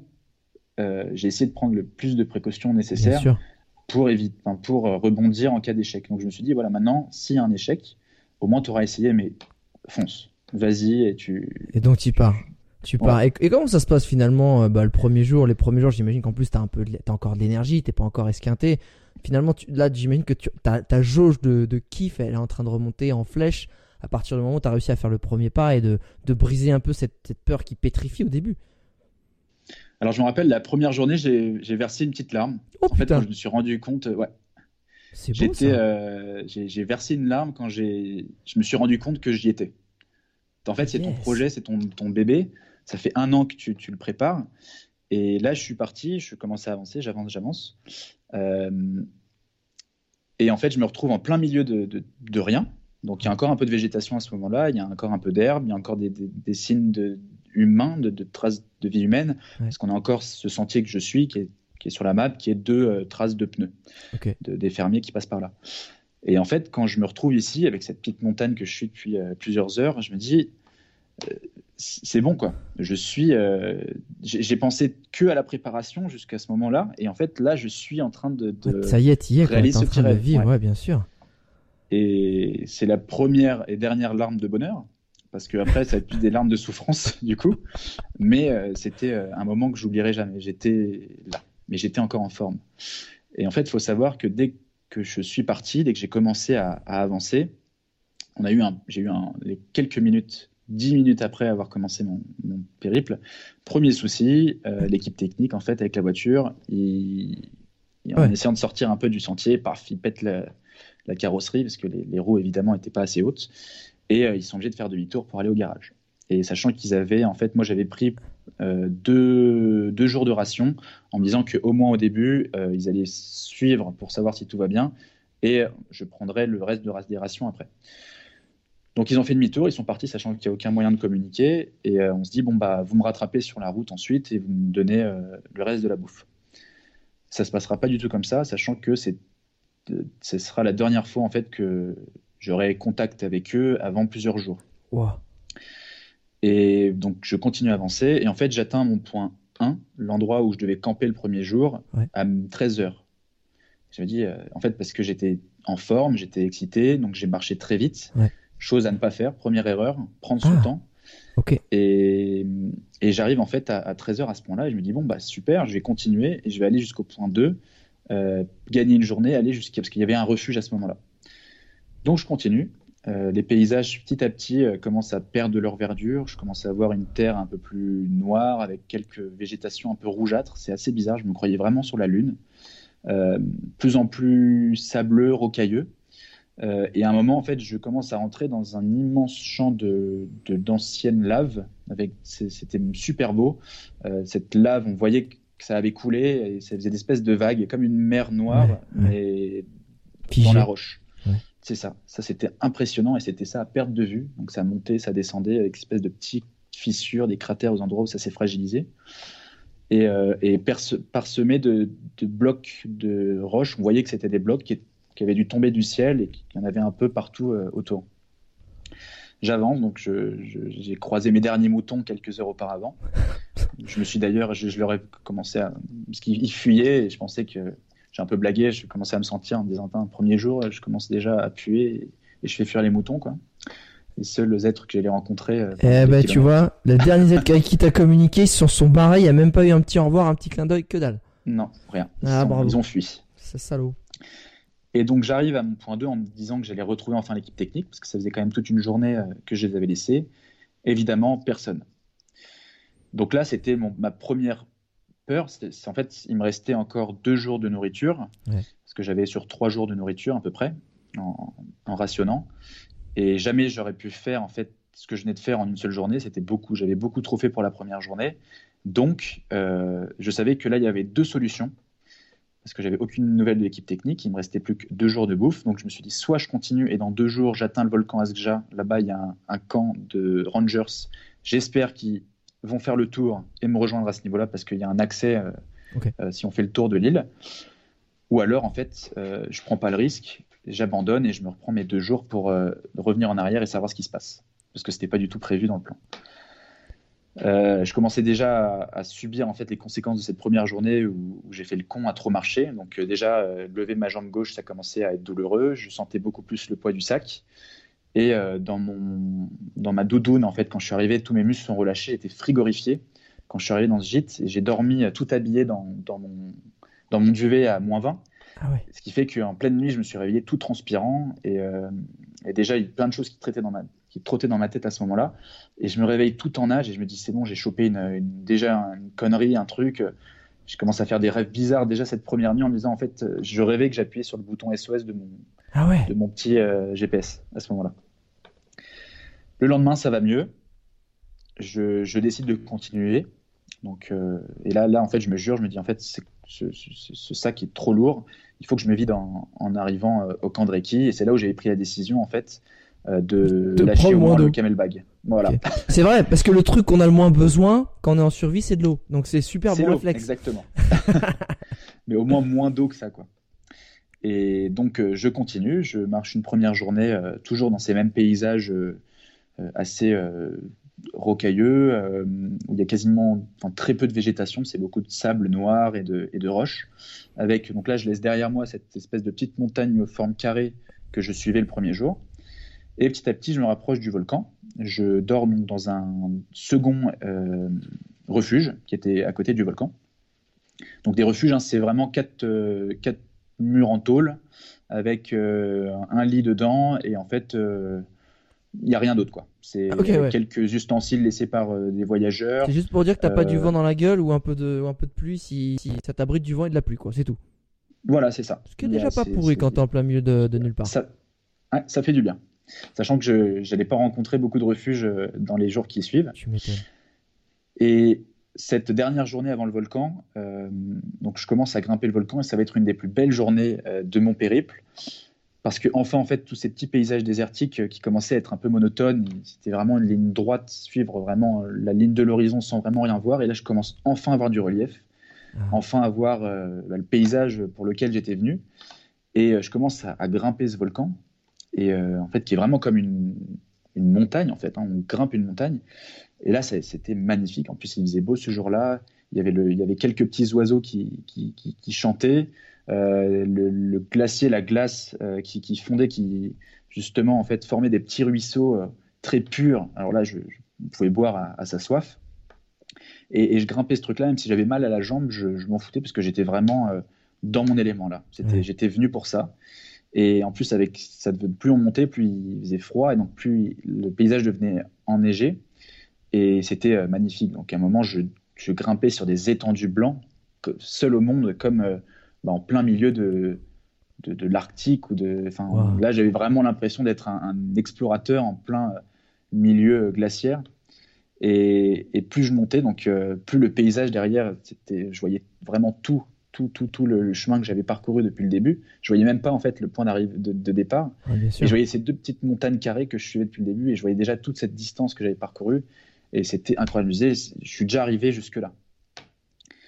Donc je grimpe, je grimpe, et là d'un coup, euh, s'offre à moi, j'arrive au sommet du volcan et je vois le cratère. Donc le cratère, il est immense. Hein. C'est, pas un petit Ah, t'arrives vraiment, t'as, as été vraiment tout en haut, vraiment du sommet. Là. Ah putain, génial. C'est ça. Au sommet, et en fait le cratère est tellement grand qu'on a l'impression en fait que c'est une chaîne de montagnes. À ce moment-là. Forme un cercle. Ouais. C'était immense. Ah et avec le cratère tout enneigé, et moi, j'allais en fait traverser le cratère pour hein arriver de l'autre côté du volcan où je trouvais. Euh, Attends, qui fait alors, le cratère qui, qui, est, vieux, de, très très vieux, donc euh, pas du tout en éruption, etc. mais il n'y a pas un lac au fond? Il y a un lac, euh, mais le lac, en fait, il y a un énorme lac. le cratère était immense, donc il y a un énorme lac au fond à droite et un plus petit qui s'appelle Viti juste à gauche. D'ailleurs, je suis passé à côté, c'est magnifique. Il y a une eau laiteuse turquoise à l'intérieur de ce petit lac fait, qui est dû au soufre, euh, qui, qui, est encore, euh, il y a encore des activités, il y a encore un peu de fumée à droite à gauche. Et je, vais longer en fait ce lac, passer pour passer derrière au camp de Reiki euh, de l'autre côté. Donc évidemment, il y a un chemin, mais il y a bien un. Ah putain, énorme. Et en avançant, en avançant, je me dis, j'espère que je vais, je vais croiser le, enfin l'équipe technique dans, dans ce, dans, à cet endroit, dans ce camp. Et le premier signe que, où j'ai vu le, l'équipe technique, c'est euh, un drone. J'entends un, une espèce de bourdonnement. Là, là tu t'es dit, putain, ah, les cons, ils sont là. C'est pas naturel. Et là, je, vois le drone et je, saute. Des images de moi où justement je saute en voyant le drone. Et mon Tokiwoki, j'avais un petit Tokiwoki euh, avec une distance de 4-5 km, mais ça fonctionnait 1 km, euh, qui commence à grésiller. et je m'approche du, du, du, camp, du refuge, et il y a mon équipe technique qui, qui vient m'accueillir donc là, grand soulagement, je vais avoir à bouffer pour les prochains jours. Donc euh, là, ça faisait déjà 4-5 jours que j'avais commencé et je savais que j'allais continuer. Donc en fait, il faut savoir que le camp de Reiki, euh, c'est un camp de base qui était avant utilisé par la NASA pour des expéditions lunaires de Apollo. Ah, qui est encore aujourd'hui utilisé par, des, par des, des, scientifiques pour des expéditions lunaires. Pourquoi? Parce qu'on est vraiment au milieu de nulle part et, euh, et qu'on a vraiment l'impression en fait d'être sur la Lune. Donc il faut vraiment s'imaginer être sur la Lune à ce moment-là, à ce niveau-là. Mais c'est tout noir, c'est tout gris, tout noir en fait. Tout gris, tout noir.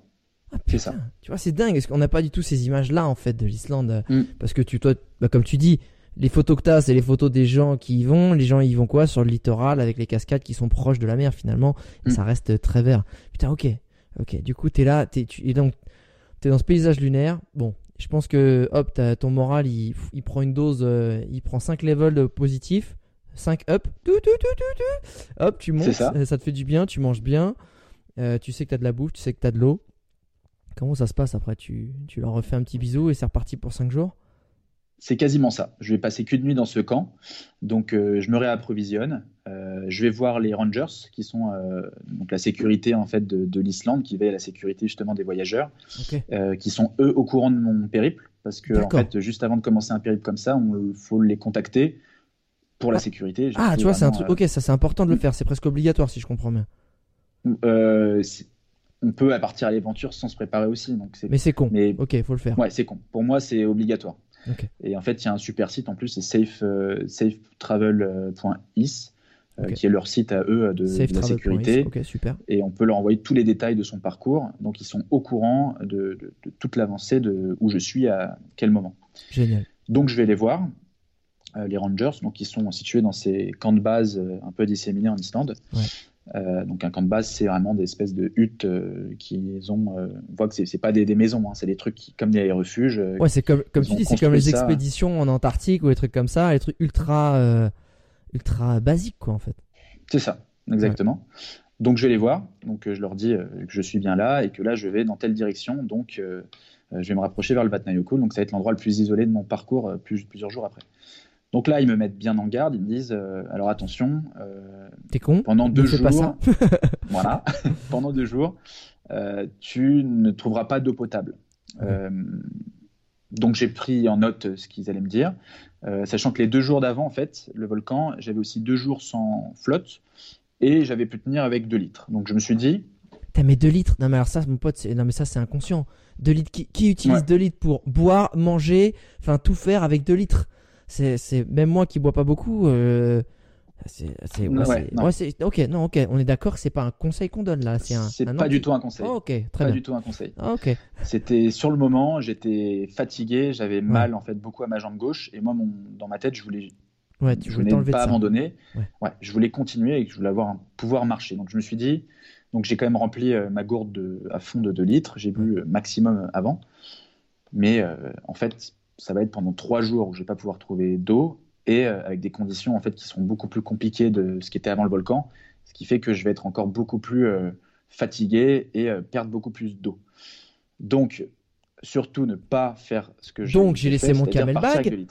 Voilà, exactement. non, mais voilà. Je pense, tu sais, il y a, y, a y, a y a, un point que tu es en train de soulever et que les gens ne se rendent pas compte. Mais fatigue plus douleur, ton cerveau, il réfléchit pas comme euh, quand t'es. C'est un peu comme tu vois quand t'es dans un devant un jeu télévisé.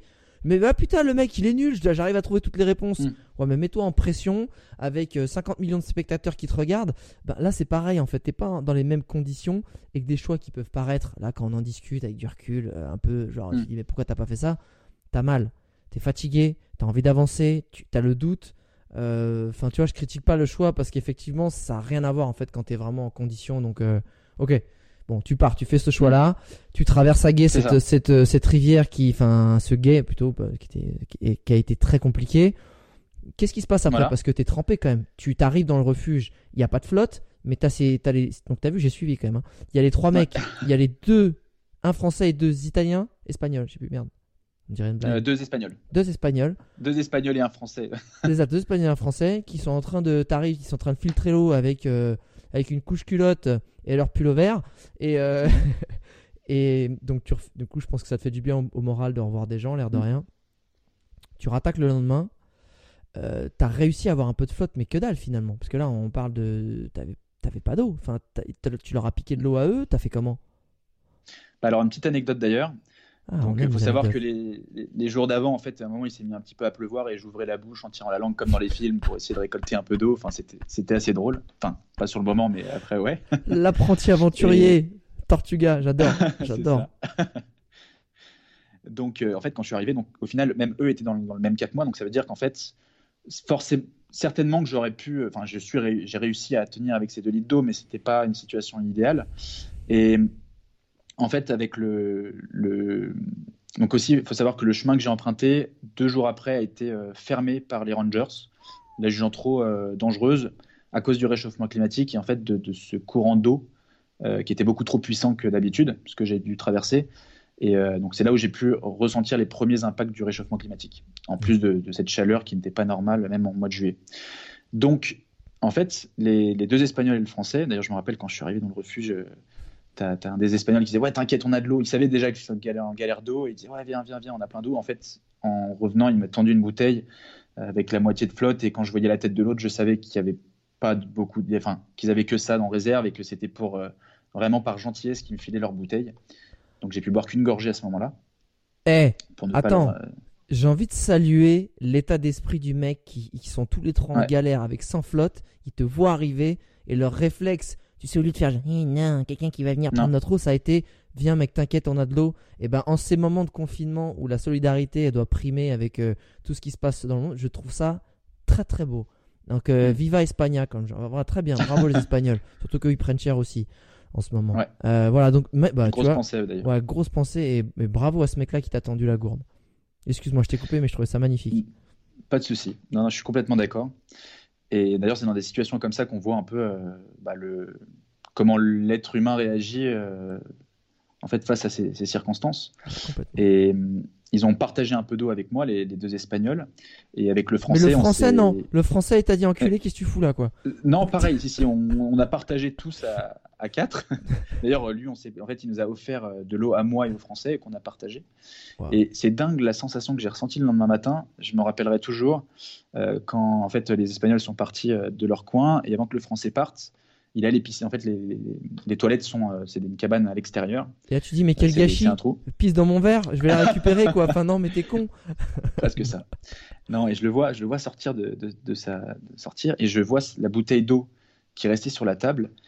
Et j'ai eu envie de lui piquer une gorgée. Et c'est quand j'ai eu cette envie, cette, euh, ah, génial. Ce, truc qui m'est venu dans la tête, je me suis dit, c'est dingue. Enfin, pour avoir envie de, piquer de l'eau, il faut quand même avoir atteint. Enfin, c'est que là, je me suis rendu compte vraiment de ma soif. Et en fait, en transvasant nos bouteilles, on avait un peu renversé d'eau euh, sur la table. Et pour prendre le plus d'eau possible, au cas où, j'ai bu le, le, reste de petites flaques qu'il y avait sur le, la table pour ne pas gâcher une goutte d'eau. C'est là où je me suis, en fait, on se rend compte de la valeur de, de ces choses qu'on a tous les jours en abondance, comme l'eau. Et quand on en a plus, c'est là où on se dit, euh, enfin, on s'en rend compte en fait. Tu prends, bah, c'est quelque chose de vital. tu sais la, phrase qui dit, euh, on, se rend compte de la valeur des choses quand on les a plus, ou on se rend compte mm. vraiment de, l'amour qu'on porte à quelqu'un une fois qu'il est mort, entre guillemets, ou il est parti. Exactement c'est un truc aussi con que l'eau euh, qui, qui, quand même enfin il y a un truc assez puissant chez nous qui est putain on s'en rend pas compte t'as de l'eau potable et en plus t'appuies sur un bouton tu juste tu l'as ça sort du robinet c'est c'est un truc de malade et, et en fait c'est tellement devenu on a tellement grandi avec cet acquis que dans ces moments où pareil de confinement ou alors de problèmes euh, quand t'es à l'autre bout du monde et tu dis ah bah là il y en a plus qu'est-ce que tu fais? Parce qu'on a tellement pris un truc qui est tellement à la base de notre survie qui est l'eau encore une fois on peut tenir euh, allez, euh, plus de 10 jours sans manger, ok, en fonction de tes réserves, tu vas y aller. Deux jours sans boire, à partir de là, tu commences à être en très grande problématique de santé parce que tes organes vont plus mm. pouvoir fonctionner correctement. Et, l'eau, les gars, quand tu te laves les dents, ferme le robinet. quand tu fais ta vaisselle, remplis une petite bassine. Enfin, parce que, parce qu'à mon avis, tous les litres que tu as laissé couler qui servent à rien dans ta vie, à ce moment-là, tu les as regrettés, toi. Là, tu ah, C'est con, mais. Ah, parce que t'as léché la table. À partir de là, t'étais étais vraiment en galère. ah, exactement. Ah, J'y pensais même pas. C'est ces douches que je prenais. Je me disais, en fait, je prenais ma... tu prends ta douche le matin, c'est toute cette eau que j'aurais pu boire. Euh, à ce moment-là, on, se rend compte vraiment des choses. Ah, c'est ouf, Donc tu repars, tu repars, t'as toujours soif, mec. On est d'accord. Donc ouais, j'ai toujours soif et euh, donc en étudiant la carte, en étudiant la carte, je vois qu'il y avait encore une dizaine, quinzaine de kilomètres à marcher avant d'avoir trouvé de l'eau. Donc, euh, je repars avec une, euh, je pense, 25 euh, centilitres. devait avoir peut-être à peu près un demi-litre d'eau avec ce que les Espagnols nous, avons, nous avaient filé avec moi et le Français. et on part chacun de notre côté. On se dit salut, hein, chacun va à son rythme, reprend son itinéraire. Et donc, je continue. Et enfin, donc, en fait, le fait de savoir quand même que j'avais enfin trouvé de l'eau, ça te donne un courage incroyable, quoi. Donc, en fait, tu passes en mode survie, en fait. C'est ça. Je sentais quasiment même plus mes, mes, douleurs de mes jambes. En fait, ça s'était passé en secondaire. Donc je trace, je trace, et enfin j'arrive à ce petit ruisseau. Et donc euh, en fait, on les reconnaît. Ce qui est génial, c'est que tu viens de claquer 15 bornes en je trace, je trace. T'as du putain. Ah ouais, ah ouais non mais, non, mais c'est ça qui est fou. Non mais en fait, c'est ça qui est fou. Tu te dis, la capacité, la puissance qu'on a dans la tronche, ça te crée tes douleurs comme ça te les enlève et ça te. Waouh, c'est ouf. Parce qu'en fait, t'as as survolé le machin en fait. T'étais tellement euh, focus sur le fait d'avoir de l'eau que que c'est passé, passé relativement rapidement ou c'était au contraire une éternité? Et eh bah ben là, avec du recul, cette journée pour moi est passée rapidement. C'est une journée qui, ça a été rapide parce que, alors que la veille était lente parce que j'étais n'étais pas sûr d'avoir de l'eau. Là, euh, le fait d'être sûr à 100% que j'allais trouver ce dont quoi mon corps avait besoin, j'étais en mode commando. Ok. Et là, tu donc il y a de l'eau. Pour le coup, il y a de l'eau ou il y a encore une fois, c'est une, tu t'es pris une petite quenelle et en fait, euh, non. Alors, il y a de l'eau. Il y a de l'eau. Mais euh, je l'ai reconnu potable parce que voilà, il y a un peu de verdure qui, longe le, ces petits ruisseaux. Yes, mais donc, comme je l'ai expliqué tout à l'heure, mais euh, l'Islande ne rend jamais euh, la vie facile. Ah. Euh, juste après avoir bu, bu à ma soif, l'eau, d'ailleurs, je me baigne dans un petit lac juste à côté, c'était magnifique, avec encore un, peu de verdure et, des glaciers qu'on voyait à l'horizon. Enfin, c'était un, paysage digne de fond d'écran d'un Mac. Quoi. C'est des fonds de montagneux blancs avec ce lac à l'eau qui reflétait justement ces paysages et un calme incroyable. Juste les, crépitements de l'eau, enfin non pas les crépitements, mais le glou de l'eau. Les clapotis, pour être plus mignon. Et d'un coup, en fait, les paysages sont tellement vastes, il y a tellement peu de relief aussi, euh, les glaciers étaient assez loin, euh, que on voit vraiment arriver le mauvais temps de très très loin. Yes. Et c'est là où, en fait, d'un coup, je vois un, espèce de gros nuage bien lourd, noir, qui se dirige vers moi. Et d'ailleurs, en revoyant les images, parce que à ce moment-là, dès que je sais qu'il va pleuvoir, le premier réflexe, c'est de mettre mon dessus de pantalon imperméable et de me couvrir, couvrir mon sac pour euh, être le plus isolé possible. Yes. Et en fait, quand je me suis filmé, euh, en train de, de, mettre mes lacets, de, de, remettre mes chaussures, etc. En fait, je voyais, euh, en passant en accéléré la vidéo, et on voyait vraiment le nuage en fait faire des tours comme ça sur soi-même, comme un, un tourbillon. Et quand j'ai vu ça, je me suis dit, ça va pas être une petite pluie. Et en fait, je me suis pris ça en pleine, en pleine tronche. Ah. Euh, et je pouvais pas camper, euh, je peux pas, on ne peut pas poser sa tente n'importe où. Il faut trouver quand même un endroit un peu qui, soit à l'abri du vent pour pas qu'on soit euh, surpris la nuit avec la tente complètement.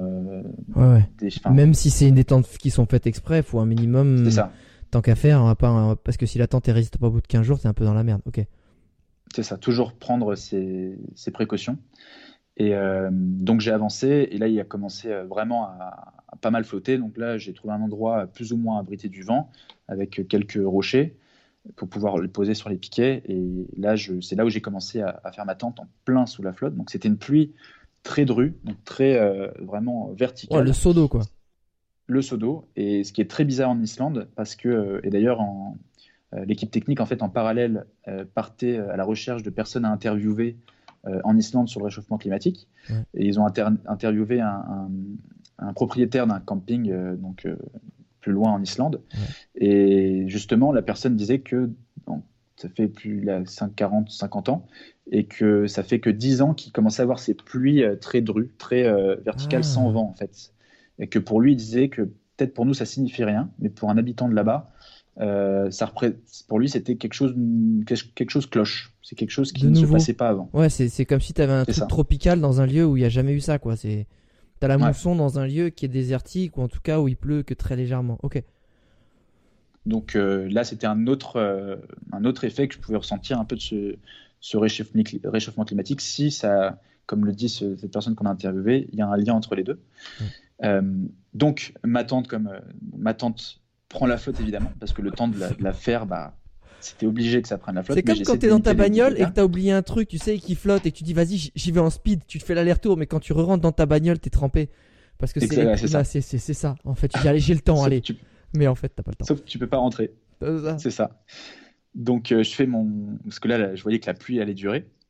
Je fais ma tente et en plus, euh, on panique un peu parce qu'on a peur que plus on attend, plus le, la tente se... commence à se remplir, même si on fait attention. Donc, euh, on, cache le maximum ses affaires euh, sur les, sous les parois de la tente, etc. Et avec un peu la, panique et la va-vite, euh, il y a forcément des piquets qui sont mal mis, donc des piquets qui s'enlèvent avec le vent, la paroi qui commence à coller sur la peau humide. Donc, je me retrouvais en fait dans une tente à moitié faite, plein de boue, avec la main pleine de terre, donc on, se sent très sale, toute humide. Et premier réflexe, donc j'ai enlevé mes habits mouillés, je les ai mis dans une partie du coin de la tente qui était réservée à mon sac, qui est un peu à l'extérieur, et j'ai essayé de, sécher un maximum l'intérieur de la tente avec un de mes deux caleçons où j'ai épongé le sol, j'ai vidé le surplus avec ma tasse de, de, de, café avec lequel je buvais mon, enfin, ma tasse de, oui, de, ta tasse de mon café. Ta tasse de thé Ma tasse de thé exactement. Donc elle me sert à tout. Hein. Ouais, fou. Donc j'ai vidé euh, le surplus de flotte et euh, j'ai passé la nuit à, attendre que, à que faire ça de passe. Beaux rêves. Euh, à faire de très beaux rêves. Comment, dans ce moment-là, où tu sais que tu es à l'endroit où tu as choisi d'être, c'est toi qui mm. t'es toi-même mis dans cette situation parce que tu l'as voulu, tu l'as préparé, mais que comme tu dis, la vie, la nature fait que, ben, d'un instant extraordinaire parce que tu as enfin trouvé de l'eau, c'est magnifique, c'est calme, boum, tu te retrouves dans ce genre de situation où l'humidité, ça, a l'air con, hein, mais ça tape le moral, hein. ça sape le moral, le fait de se sentir sale, ça sape le moral, le froid, ça sape le moral. Tu penses à quoi dans ces moments-là? Est-ce qu'au contraire, tu es en train de te, te, te, faire la méthode Coué, genre c'est rien, allez, je suis content d'être là, je suis content d'être là, ou est-ce que tu vas toucher le fond pour aller mieux repartir? Ou tu vas dire en fait c'est la merde, tu touches le fond, mais boum, tu, tu, tu, tu, tu repars derrière. Qu'est-ce qui s'est passé? Euh, À ce moment-là, en fait, euh, vu que, que j'avais un peu, je flippais un peu en fait de cette pluie, justement, enfin, j'avais peur de, que, que, mes vêtements prennent l'eau et que et c'était ma plus grande peur en Islande. C'était vraiment que je sois trempé. Et le fait d'avoir réussi à mettre la tente, en fait, j'étais, je me sentais rassuré quand même, plus que démoralisé. Et le fait d'être euh, enfin à l'abri là-dedans, euh, c'était un peu, euh, même si c'était un peu trempé, etc., j'avais vraiment limité les dégâts. Et je me disais, c'est bon, là, je suis en sécurité. Et un peu comme certaines personnes, d'ailleurs, j'en fais partie, qui se sentent rassurées un peu avec ce bruit de la pluie quand on est dans, au calme, quand dans sa chambre. Je me retrouvais en fait un peu dans cette situation où j'étais, j'avais cette tente qui me protégeait quand même de la pluie. Et, et là, en vrai, le moral, j'étais plutôt positif. Ok. Plus que négatif. Même si j'étais trempé, etc. Non, mais c'est intéressant, ça veut dire que tu te concentrais sur le côté. En fait, tu étais encore en mode survie. Tu étais ok, mm. je suis dégueu, je suis trempé, mais je suis, entre guillemets, je suis en sécurité parce que j'ai ce, ce, petit abri là, je suis en... Ok, c'est cool. Mm. C'est bon à savoir. Euh, si je dis pas de conneries, euh, cette aventure, ce qui est, qui est technique, etc., il y a un film qui sort, c'est ça? C'est ça. Ça sort, ça sort bientôt ou pas? Ça sort bientôt. Bah, de base, ça devait, ça devait sortir euh, le 2 avril. Et ça tombe bien, c'est la date où nous sommes en train d'enregistrer ce podcast. C'est magique. Voilà. Sauf qu'avec tout ça, en fait, euh, donc le film est terminé. Hein, il, est, il est là. J'en suis d'ailleurs très fier. Je suis content d'avoir parce que c'était un autre objectif, une autre aventure pour moi de réaliser ce film. donc dès qu'en fait tout ce, le confinement et dès qu'on a terminé cette malheureuse période, euh, dès que j'ai l'occasion, en fait, je diffuserai euh, en salle sur Paris. Et euh, donc voilà. Mais il est, tu sais que moi, j'aurais presque tendance à dire, ça c'est toi qui décides, mais c'est peut-être maintenant qu'il faut aussi le diffuser en, mm. en, digital, parce que les gens déjà ils ont le temps, mec. Après, dès que tu vas leur faire réouvrir les portes, les gars ils vont se barrer. Et alors, mieux vaut leur donner envie de se reconnecter, parce que c'est un voyage aussi où tu te reconnectes avec toi-même, tu te reconnectes avec la nature et tu leur, tiens, tu leur plantes Inception, mec. Tu leur plantes une petite graine, et puis une fois que tu ouvres les portes, boum, ça va peut-être faire des voyages qui, qui, ont un autre sens et qui vont peut-être euh, sortir du consumérisme pur et puis aller faire des, hmm. Des voyages qui ont plus de sens. moi, ça m'emmène, et c'est pour ça que j'ai pas envie que tu nous racontes la fin vraiment pure de cette histoire. On le sait que tu es arrivé que tu as, envie, mais j'ai envie aussi que les gens aient envie d'aller voir ce beau film. Euh, mais il y a, deux, plusieurs questions que j'ai envie de te poser qui sont pas tant dans l'aventure même, mais euh, sur plusieurs réflexions. Un, déjà, c'est sur toi. C'est quoi les, leçons de vie Si t'en as, encore une fois, t'en es pas là à faire euh, du grand psychanalyse s'il n'y en a pas et que ça a été un truc assez simple que, que tu as vécu pour toi. Mais est-ce qu'il y a des leçons de vie que t'en as retirées? Est-ce que tu as senti que ça a changé des choses en toi? Est-ce que peut-être tu as, un regard qui a changé sur différentes choses, sur la nature, sur la société, sur toi-même? Raconte-nous ça un peu s'il y a des choses à raconter. Alors la première, euh, la première expérience qui m'a le, plus bouleversé entre guillemets en fait euh, pendant cette pendant ce, périple, c'est bah, justement en fait les jours qui ont suivi euh, cette, cette tempête. C'était les jours les plus où j'étais le plus isolé en Islande. la sécurité m'aurait mis plus de 24 heures si j'avais un souci pour pour venir me chercher. Et à ces moments-là, vraiment, j'ai ressenti une solitude et qui était au final ce pourquoi j'étais allé. Et je me suis rendu compte en fait qu'à ces moments-là, dès qu'une petite pensée nous venait dans la tête, elle prenait des, conséquences démesurées. C'est-à-dire qu'à ce mmh. moment-là, je voulais trouver un responsable. y a, et j'étais là, en fait, l'équipe technique, ça faisait plusieurs jours que j'avais plus d'équipe de, nouvelles. Euh, et en fait, je, je, leur en voulais, alors qu'ils ne pouvaient rien faire et qu'ils ils travaillaient pour le film à côté, etc. Et en fait, euh, ces journées en fait monotones à aller tout droit, tout droit, tout droit parfois, euh, sans rien à l'horizon, donc avec aucun repère au niveau visuel. C'était au niveau du cerveau, on essaie pensait dès qu'on pensait à quelque chose, elle, c'était vraiment, elle prenait des, proportions démesurées dans, dans, sa tête. Ouais. Donc j'ai appris à, à méditer sur ma marche, à me concentrer sur mes mouvements. Euh, et ça, ça m'aide beaucoup. J'avais déjà fait de la méditation quand j'étais euh, parti en, Asie du Sud-Est. Mhm. J'avais vécu plusieurs jours dans un monastère bouddhiste. Et, euh, et c'était l'occasion de repratiquer la méditation et de se refocaliser sur des gestes qu'on fait tous les jours et qu'au final on n'a même plus le l'occasion de penser. Ouais, exactement. Comme marcher en fait, marcher, euh, respirer, tous ces gestes qu'on fait machinalement, automatiquement. Là, j'avais le temps de reprendre contact entre guillemets avec ces choses que qu'on mettait de côté complètement. Non mais c'est une super leçon parce qu'il y a une phrase, enfin, les bouddhistes disent toujours, euh, quand tu manges, mange, quand tu marches, marche. Alors elle dit ouais, c'est con comme phrase. Sauf qu'en fait, la plupart du temps, quand tu manges, tu regardes peut-être ton téléphone, tu discutes avec quelqu'un. Quand tu marches, tu es en train d'écouter quelque chose, tu penses à quelque chose. Quand tu fais la vaisselle, tu jamais en train de te dire hum, l'eau est chaude, je suis en train de te toucher la texture. En fait, tu jamais dans le moment présent. En fait, c'est ça que ça mm. veut dire cette phrase. Et, et je pense que c'est, je pense en fait, je l'ai pas dit au début, mais tu sais quand tu as eu cette larme ou ce, cette prise de conscience où tu t'es dit putain, je suis en train de réaliser ce que j'ai préparé depuis un an. Je pense qu'en fait, tu venais de te faire projeter violemment dans l'instant présent en fait. Genre, pas Exactement. C'est comme si, genre, tout à coup, tout ce qui était dans ta tête, parce que en préparation, avec toutes les réflexions, les projections, les, les, les réflexions de d'éventualité, de comment ça peut se passer, de tous les scénarios, tout à coup, pas, ça s'était fait balayer par euh, pour te mettre la gueule en fait dans l'instant présent.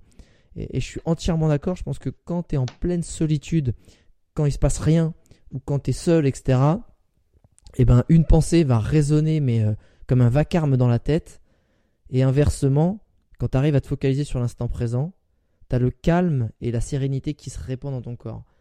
Mais à ce moment-là, c'est vraiment, ton corps, c'est dans la solitude, pour moi, c'est comme un engrais des plus fertiles au monde. En fonction de ce que tu mm. vas y mettre, ça va faire pousser soit un sacré bordel, soit la, plus jolie des plantes et la plus jolie des fleurs. Donc, euh, je, suis, entièrement d'accord avec toi. Est-ce qu'il y a d'autres ressentis, leçons ou peut-être visions que as, qui, ont, qui ont évolué, que dont tu as tiré de ce voyage? Alors ouais, il y a, en vrai il y en a plein, mais ce que j'ai pu vraiment ressortir aussi après, c'est aussi euh, ma réaction face euh, aux problèmes. Uh-huh. J'ai rencontré cette expérience, j'ai rencontré des, problèmes qui, quand j'étais à Paris plusieurs mois plus tôt, si on m'avait dit que j'allais les rencontrer, euh, ça m'aurait fait flipper. je, ne me serais peut-être pas lancé en fait dans cette aventure. Et le fait de voir en fait comment son corps réagit face à ces problèmes, une fois rentré sur Paris, en fait, on relativise énormément. On a une nouvelle approche euh, face aux soucis du, quotidien. Avant l'Islande, euh, chaque problème rencontré dans ma vie, donc qui sont des problèmes beaucoup plus petits hein, que de manquer d'eau, que de se retrouver sous la flotte, de traverser un guet qui a failli coûter la vie, potentiellement. C'est ça. Tous ces petits soucis, en fait, avant c'était une panique, un, fardeau de plus. C'était, j'ai encore ça à gérer en plus, plus les autres soucis, ça fait 1, 3 plus 1. Et tout ça, ça s'agglutinait dans, dans, ma tête et c'est là où on commence à paniquer. Mhm.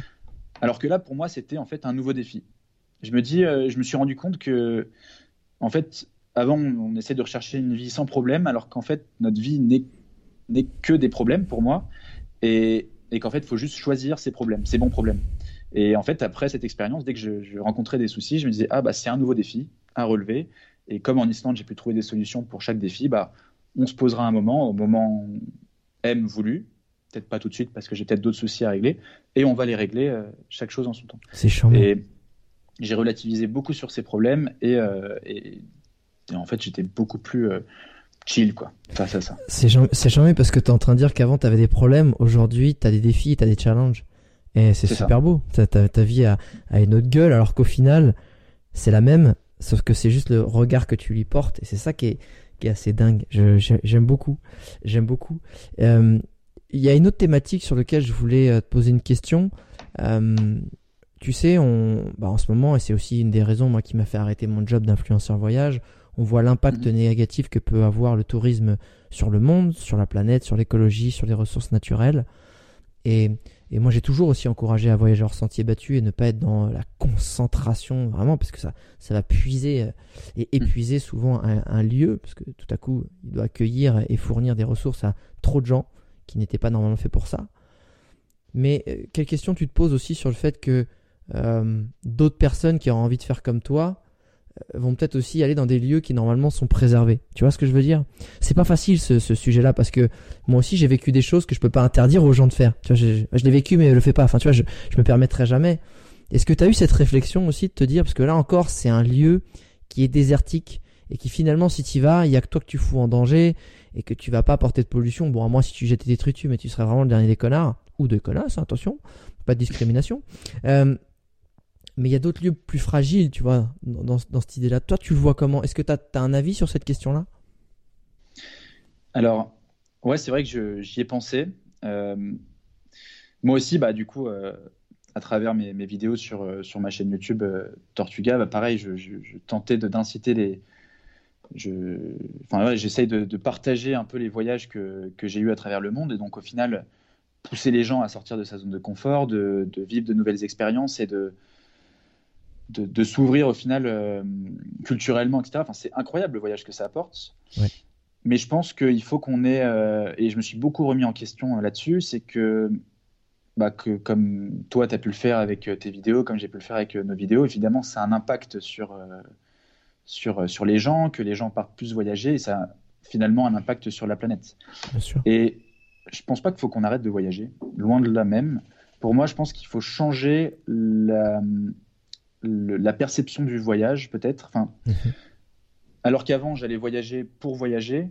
Là, je, d'où l'Islande, en fait, je voulais vraiment mettre en avant le fait qu'on peut partir voyager euh, sur un voyage qui va prendre plus de temps, par exemple, parce qu'on va beaucoup plus le préparer, euh, et essayer de faire bouger les choses avec ce voyage, pour que ce voyage, il ait un but, euh, qui soit bon pour, pour l'humanité, pour la planète, etc quelque chose qui, qui, essaye de bouger les choses. Et c'est une des raisons pourquoi j'ai fait cette traversée de l'Islande, c'est que finalement, j'aurais pu juste partir visiter les cascades et, c'est bon prendre des, superbes images de drone. Là, j'ai fait un truc sur, euh, je me suis préparé pendant un an et au moins je vais, je vais peut-être pousser les gens à apprécier la marche, qui est quelque chose qui, que pas tout le monde n'aime faire euh, et qu'on préfère aller vite et prendre des voitures, etc. Donc peut-être prendre plus le temps de marcher, de se reconnecter avec la nature.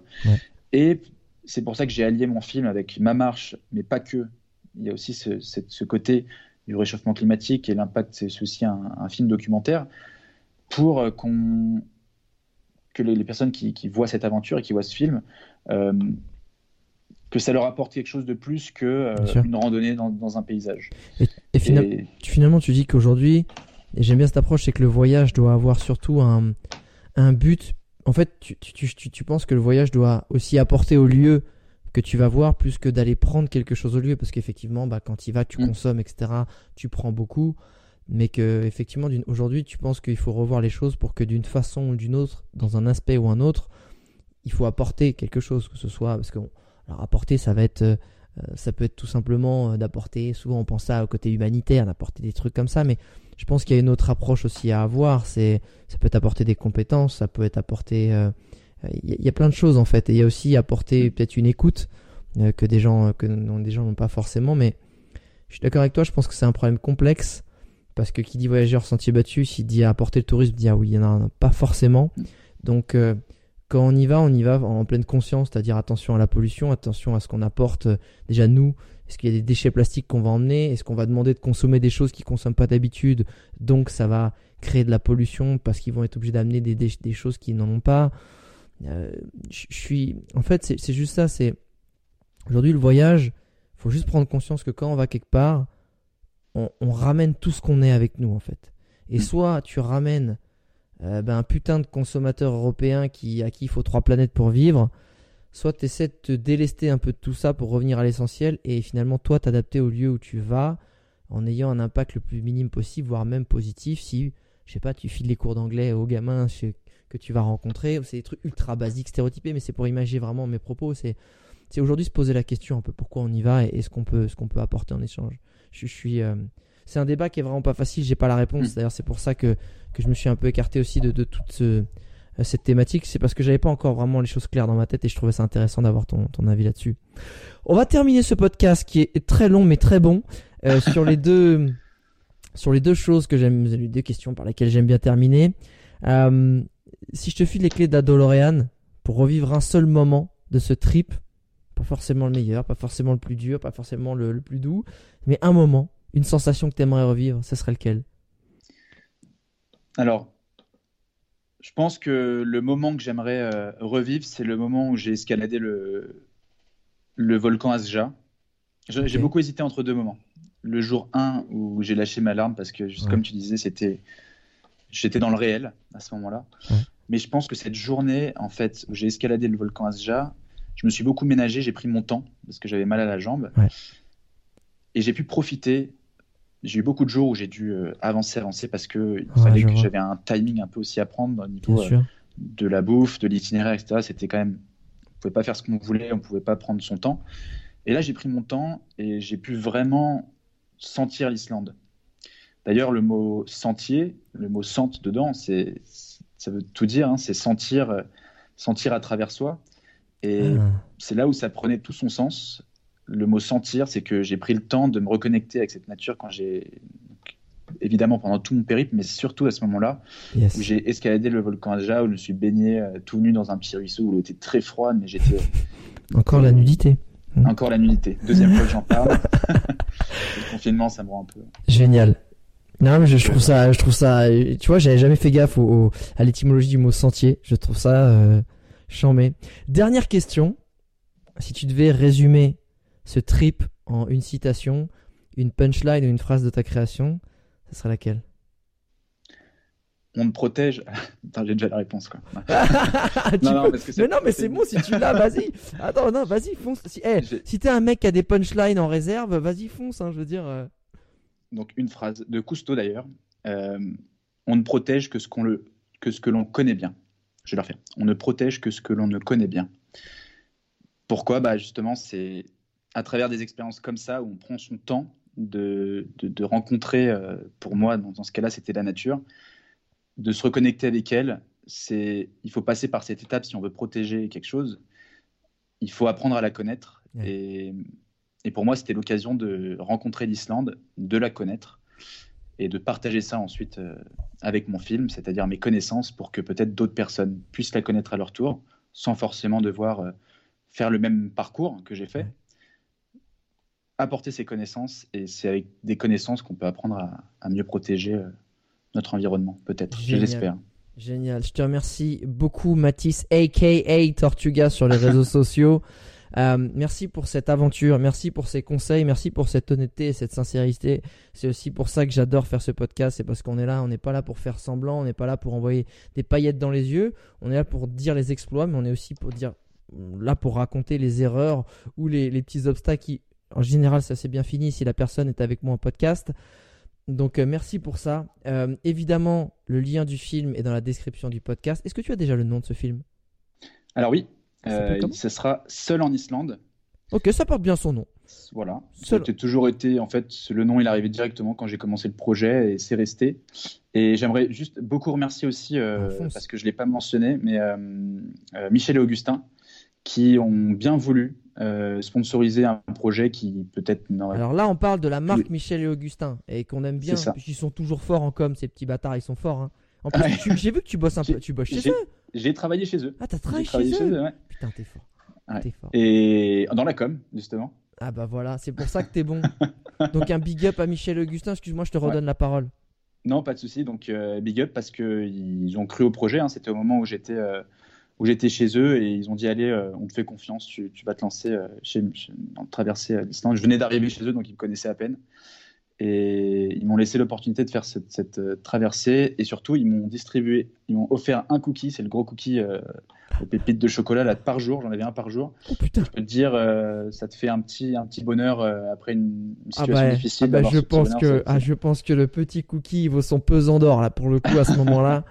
Eh ben écoute, merci internaute évidemment. Euh, ah, les petites dédicaces avant de partir, ça nous fait toujours plaisir en story sur Twitter ou peu importe de savoir. Euh, et toujours avec la petite photo, moi ça me fait toujours triper la petite photo que tu mets, de savoir où tu as écouté le podcast, que ce soit en train de faire un footing. Alors en ce moment c'est un peu compliqué, peut-être en train de faire ta vaisselle, de, de re-ranger tout ton appartement ou ta maison en fonction du moment où tu l'écoutes par rapport au confinement ou pas. Euh, merci beaucoup. Et si tu veux retrouver euh, de toute façon toutes les infos et toutes les infos que j'ai mis à disposition sur le voyage, et sur toutes les destinations que j'ai pu parcourir aussi, dont l'Islande ne fait pas partie pour le coup. Ah, tu peux aller sur mon blog viseo.net, le lien est aussi dans la description.